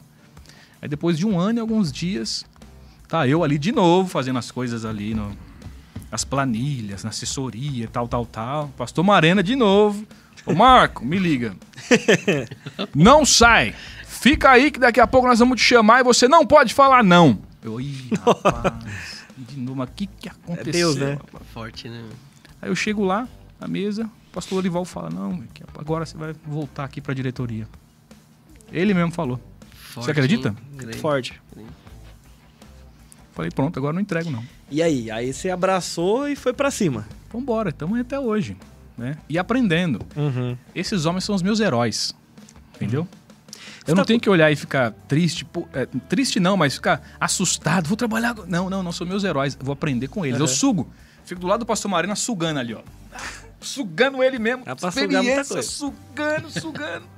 Vou na sala do Osmar, sugo Osmar, sugo Milton, sugo eles mesmo, com experiência mesmo, pra aprender. E, e no caso, assim, você voltou em 2015, mais ou menos? Fiquei um ano fora. 2014. Um ano, um ano e meio, mais ou menos. Acho que, acho que é isso, né? Falaram aqui que foi em 2014 mesmo que o senhor começou. 2014? É. Não. Então, é isso aí. Então acho que foi 2015 ali. Muito obrigado aí, vocês estão me ajudando, É, porque já viram o- que datas não é muito O, Ma- o forte. Mário, conhece o Mário? É, Mário- Rainieri. Mário Ranieri, o Ele- Mário sim, o Ele, Mário acho que ele Ranieri tava na. Noruega. Mário na Ranieri época. tá em Londrina agora. Tava na Noruega, isso mesmo. Boa. Orei bastante com ele de madrugada e eu ligava pra ele, a gente chorava. Sim, Boa. uma benção. E é, então, se- quanto tempo, quanto tempo já que você tá na diretoria? Desde 2015? Mas você- 22? Você viu meu fraco? Você fica mexendo com isso aí, pô? Não, mas. Vai lá, Miquel, você é bom de exatas. É, Eu devo estar uns, eu devo estar uns 7 anos, vai, uns 6, 7 anos. É, por aí. Ué, mais ou menos isso? 2015, Eu 16, Isso. sou mais ou horrível menos com, com exatas. Isso. É, daí sete você joga anos. pra outra pergunta. né? É, então. aí joga pro outro só pra ver, né? Você sai aí. E, Uns sete anos, mais ou e menos. pastor, agora uma curiosidade que acho que todo mundo tem. É, como que é o dia a dia da diretoria? Fala um pouquinho pra gente dos bastidores, aquilo que o senhor pode falar, obviamente. Conta pra gente aí como que é, né? Porque é interessante, eu, a- acho que a maioria da igreja não sabe, não imagina como que funciona ali. A gente tem é, colocado o- os gestores para falarem sobre os bastidores, né? Então tá sendo bem legal para a igreja conhecer um pouquinho mais como que funciona. Então aí seria legal o pastor também compartilhar com a gente aí. Dia a dia da diretoria. É, dia a dia da diretoria. Vamos ver de uma É, forma. dá o papo, irmão. Opa, vamos dar o papo aí. É, de uma forma simples aqui. Temos diversos depar- departamentos, né? O- os, o- os gestores já devem ter falado já sobre isso, os departamentos que a gente tem aqui no prédio. Então a gente Sim. interage. É, a diretoria interage diretamente com os pastores né, das setoriais, capitais. E diariamente, eu, eu tenho uma lista que semanalmente eu tenho que ligar ou pelo menos mandar uma mensagem para todos os pastores que trabalham comigo. Entendeu? Então eu dou um jeito de ligar, mandar uma mensagem. É muita É. igreja, né? Muita igreja, muita igreja. É Europa, é o sul do Brasil, a zona oeste daqui de São Paulo. Então sempre mando uma mensagem Então- semanalmente. Então o, senhor, senhor, o senhor sabe quantos pastores o senhor tem, pastor, que está debaixo do, do cuidado do não, senhor? o número exato eu não tenho, Miquel. Você me Sim, pegou. pastor, Ô, pastores é, plebendados, o senhor... Você me pegou agora. Quase exatas, meu Miquel. Pastor é igual eu, eu também não saberia falar, entendeu? Mas, então o senhor cuida da parte da, da Europa, é, sul, Sul do Brasil. e aqui em São Paulo também. A Zona Oeste. A Zona Oeste. Isso, Essas Zona três Oeste. regiões aí, digamos. As duas sucursais É muita setoriais coisa. aqui da Zona Oeste. É, muita igreja, né? Muitos pastores pra você estar cuidando, né? E a, a diretoria tem uma equipe de assessoria, né? Sim, sim. A gente interage com os departamentos. Agora com a assessoria fica mais fácil ainda. Né? A assessoria ajuda a gente a estar interagindo com os departamentos, ver as, as necessidades da- das igrejas, né? E trabalho dos gestores está ajudando bastante também. A gente interage bastante com os gestores, ajudam muito também. Uhum. Mas é mais isso. Tá vendo as dificuldades das igrejas, do povo, dos pastores. A gente quer que os pastores estejam bem para poder servir bem lá na igreja, né? Não é bom quando você recebe uma um elogio ou um bom dia do, do, do seu chefe? Sim, não é bom? sim, sim. Então, eu procuro trabalhar desse jeito, né? Tem os pastores que falam, obrigado, pastor, tá, se preocupar com a gente, com a família. É bom a gente preocupar para ver se a família tá bem, do pastor também. Se o pastor tá bem, a igreja vai bem. Uhum. Então, eu já fico ali pra. Eu faço muito esse trabalho. Às vezes o pessoal fala que eu sou meio mole, mas eu faço esse trabalho meio de, de, de, de paizão, entendeu? Aham. Pra que os pastores estejam bem, porque eu gostaria que fizessem isso comigo também. Eu gosto Aham. quando fazem comigo. Legal. Então eu faço com eles também. Entendeu? Aí eles estão bem. Então, os pastores estão na- nas igrejas para cuidarem das pessoas, dos membros, e a diretoria, ela tá aí para cuidar dos pastores, né? Ter esse cuidado. Os pastores e toda a necessidade que a igreja tiver, né? Uhum. E aí entra também muita- muitas questões também que são burocráticas, né? Ah, Então, tudo sim. isso aí passa pela sim, diretoria. Sim, tudo. As toda a famosas parte. pautas, né? Sim, as É, pautas. boa. Você chega lá, tem pauta na mesa inteira dessa altura, assim. Você vê a cara assim. Já foi deles, pior, assim, Os probleminhas. que- Quantas probleminhas. pautas? Só os Já pepinos. foi pior, né, pastor? Já, já foi, já foi pior. 2014, que Já. não tinha... Foi quando nós começamos a montar assessoria, né? E era tudo com a diretoria, não tinha sedes setoriais. verdade, é verdade, Lembra, pastor? hein? Era todas as... Você pegou a época do, do Todas fax? as igrejas vinham pra cá. A época do fax era tenebroso, hein? Quando eu cheguei, tava, tava terminando, tava terminando. Aí tava chegando o fax ainda, tava chegando, tava chegando ainda, tava chegando. Mas o fa- a época do fax foi terrível, né? Era É, não, e antes do fax tinha a época das cartas, né? É, das cartas. carta né? também? É, Cartinha. tinha que abrir carta. Eu lembro dessa época. Jesus amado. Eita, meu Deus. Mas é, é muito trabalho, né, Pastor Marco? Ah, sim. E nós nos reunimos, né? A diretoria se reúne. é, nós fazemos refeições juntos, né? É bom fazer refeição junto, a mesa, tem Uhum. Sim, conexão, sim. comunhão. Então, os diretores. A diretoria é bem unida, né? A diretoria é bem unida. Verdade. Toda terça-feira a gente faz a reunião, trata assuntos do mundo todo, né? Toda a diretoria deliberativa, executiva. Mas diariamente a gente almoça junto também, né? Uhum. E ali surge algum assunto, alguma coisa, a gente conversa. É, Então, a diretoria é bem unida É, nisso. uma coisa não dá pra negar, né? Que ali vocês são bem tratados, né, Ah, pastor? sim, graças a Deus. Sempre, sempre que eu vou lá tem um cafezinho, um biscoitinho, um bolinho. é verdade, é verdade. É verdade. Eu nunca vi o Sassu lá na hora do almoço, cara. Estão preparando Aquele a comida cheiro, lá. né? E aí eu não almocei. Eu falei, meu Deus. Deus. Você quer ir na hora do almoço, né? Você também. É, vai que também. vai, né? Que Vai que rola, né? Sobra já um- fala, agora não dá, Mickey, agora não dá, vem depois. depois. Não, mas é muito. É, é verdade isso que o pastor comentou. A gente percebe como que a diretoria ela é bem unida. Sim. Isso é muito legal, bem né? unida, Bem unida. A gente Isso é está muito, muito feliz. A gente está muito feliz agora que o pastor Lorival retomou as atividades com a gente. É, né? eu Tá vi a participando foto lá, ele a tá participando, né? Que É, legal. graças Poxa, a Deus, que bem. milagre. Eu acho que todos precisam ser mentoriados, discipulados. Né? Uma vez eu falei para ele antes da antes da pandemia, antes de acontecer tudo isso, né? Eu falei, Uhum. pastor, você pode ser o meu mentor aí, me discipular? Não, posso. Você... Mas aí aconteceu tudo isso, né? Mas eu tenho ele como meu mentor, então ele participando com a gente ali, ele ajuda muito, muito, muito, Uhum. né? A gente fica muito feliz dele estar voltando às atividades aí. E agradeço que estavam orando por ele, orando pelo nosso pastor. Deus abençoe vocês que estavam orando pelo nosso pastor e Deus está trabalhando na vida dele, graças a Deus.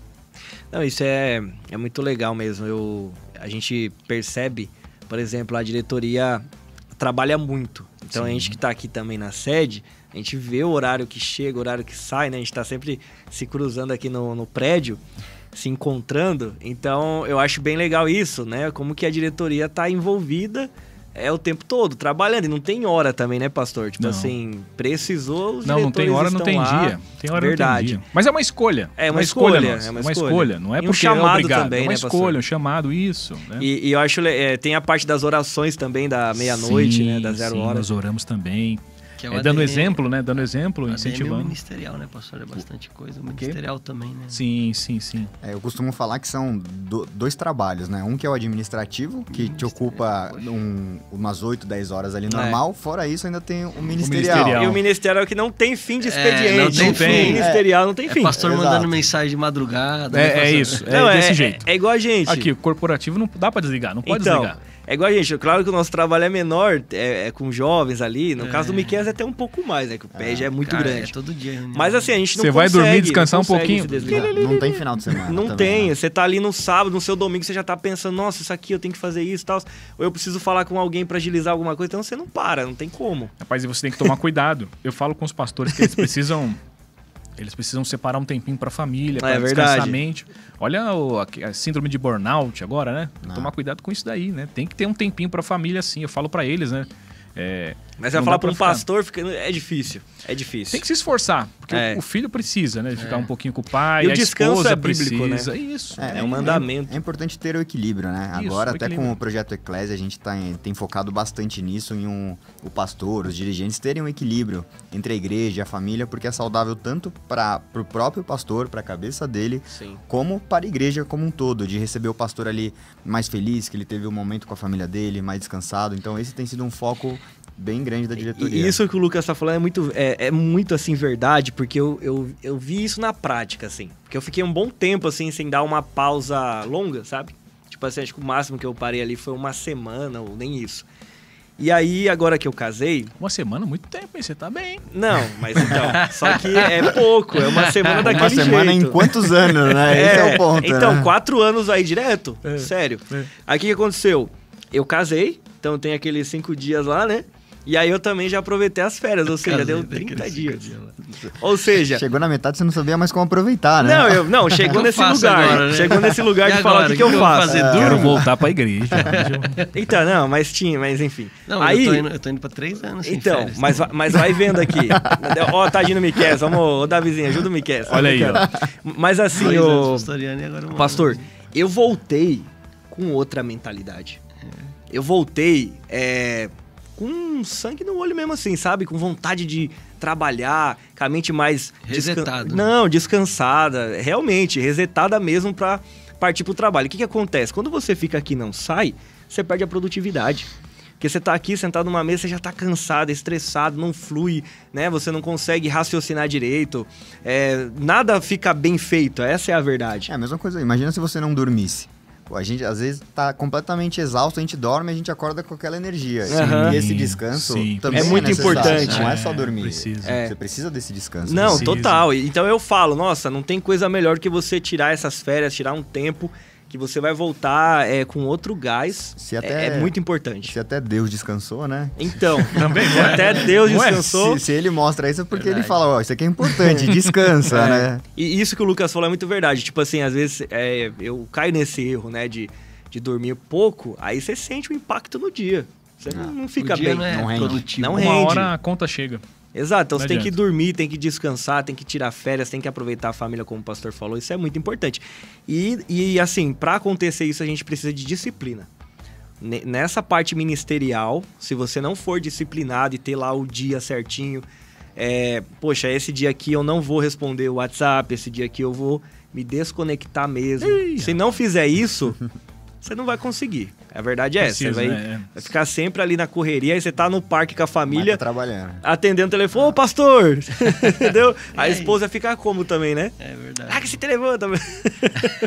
Miquel já deve ter passado por isso, tá rindo, né? Miguel tá só lembrando das, cita- Oh, situações aí na vida. É, o smartphone rompeu essa barreira, né? Do profissional e do pessoal. Você É. não consegue desligar, né? É, o WhatsApp chegou pra, tipo assim, falar, não Acabou tem mais sua vida essa. privada. é. Aí você Não tá ali no, no seu, no seu momento de descanso, recebe uma mensagem. Alguém vê que você tá online, É. você fala, não, vou responder Responder. aqui, né? Não dá pra... Não, e hoje até o Instagram, né? O pessoal vai começa a mandar mensagem. Eu recebo muita mensagem assim de trabalho pelo Instagram. Aí eu falo, gente, não tem como se esconder mais, Chega, né? né? Eu separei os celulares, mas não adianta nada. aí, ó. É o, é o pessoal e o corporativo. Mas não adianta. Não adianta Tem que nada. ficar andando com os dois. ó. Não adianta. Só carrega mais peso. Só carrega né? mais peso. É, vou parar com esse negócio. Deixa eu usar um só. de Deixa um só e... É, não adiantou nada. É, pastor, Esse é muito bom, É, pastor. não adiantou. Eu pensei que ia adiantar. Eu tentei ser inteligente, esperto, mas não teve jeito, não. Não adiantou nada. Vou usar um só. Tá usando mais o comercial ainda do que, É, o, não adianta. do que o pessoal. Tem que, não dá pra largar o corporativo?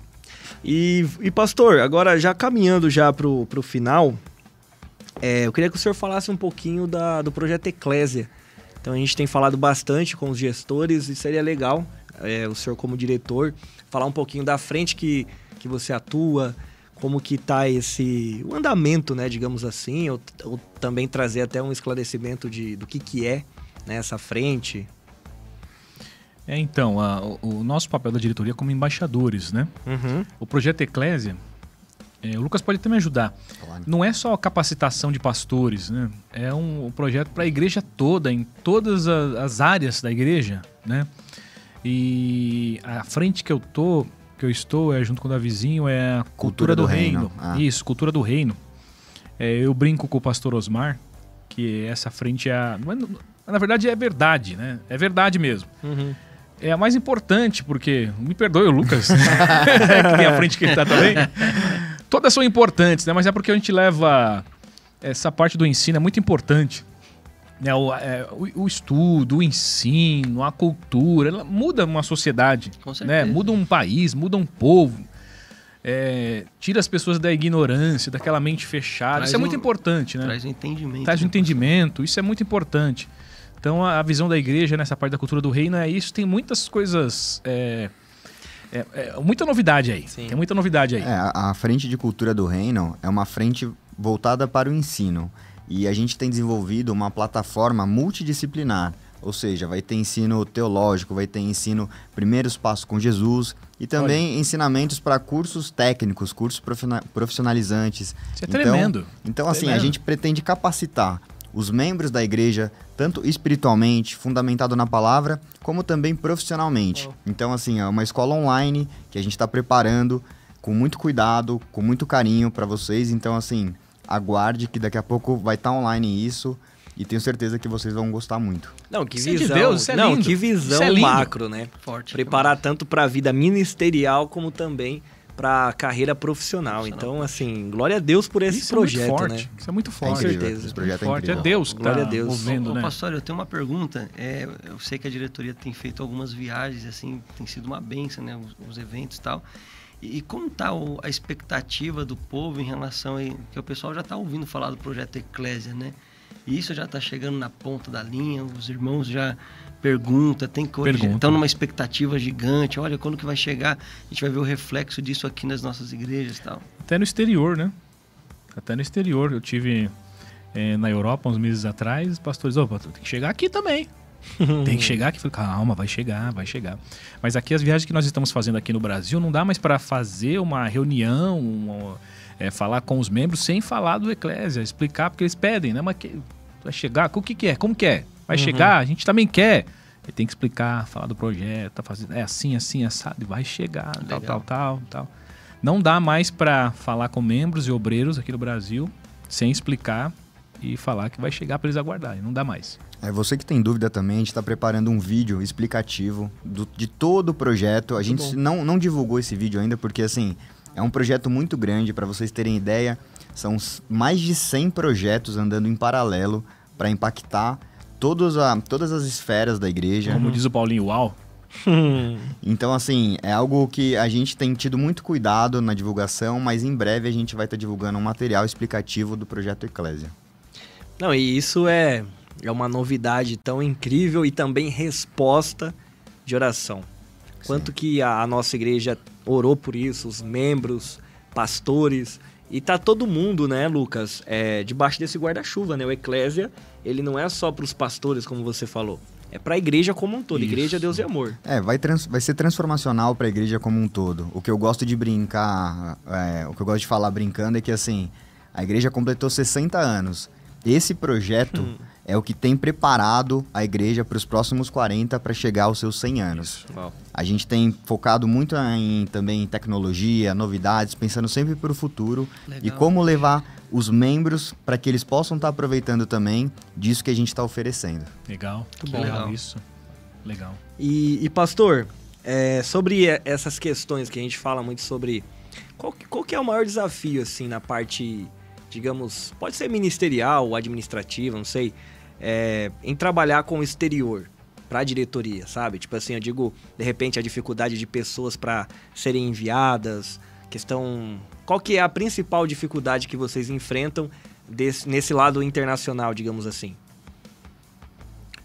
Vou falar mais da- da- das, minhas- das minhas dificuldades, tá? Na Europa, né? Isso, mais das minhas dificuldades. Porque cada continente é, um, É uma realidade. é uma realidade. Tá? Aham.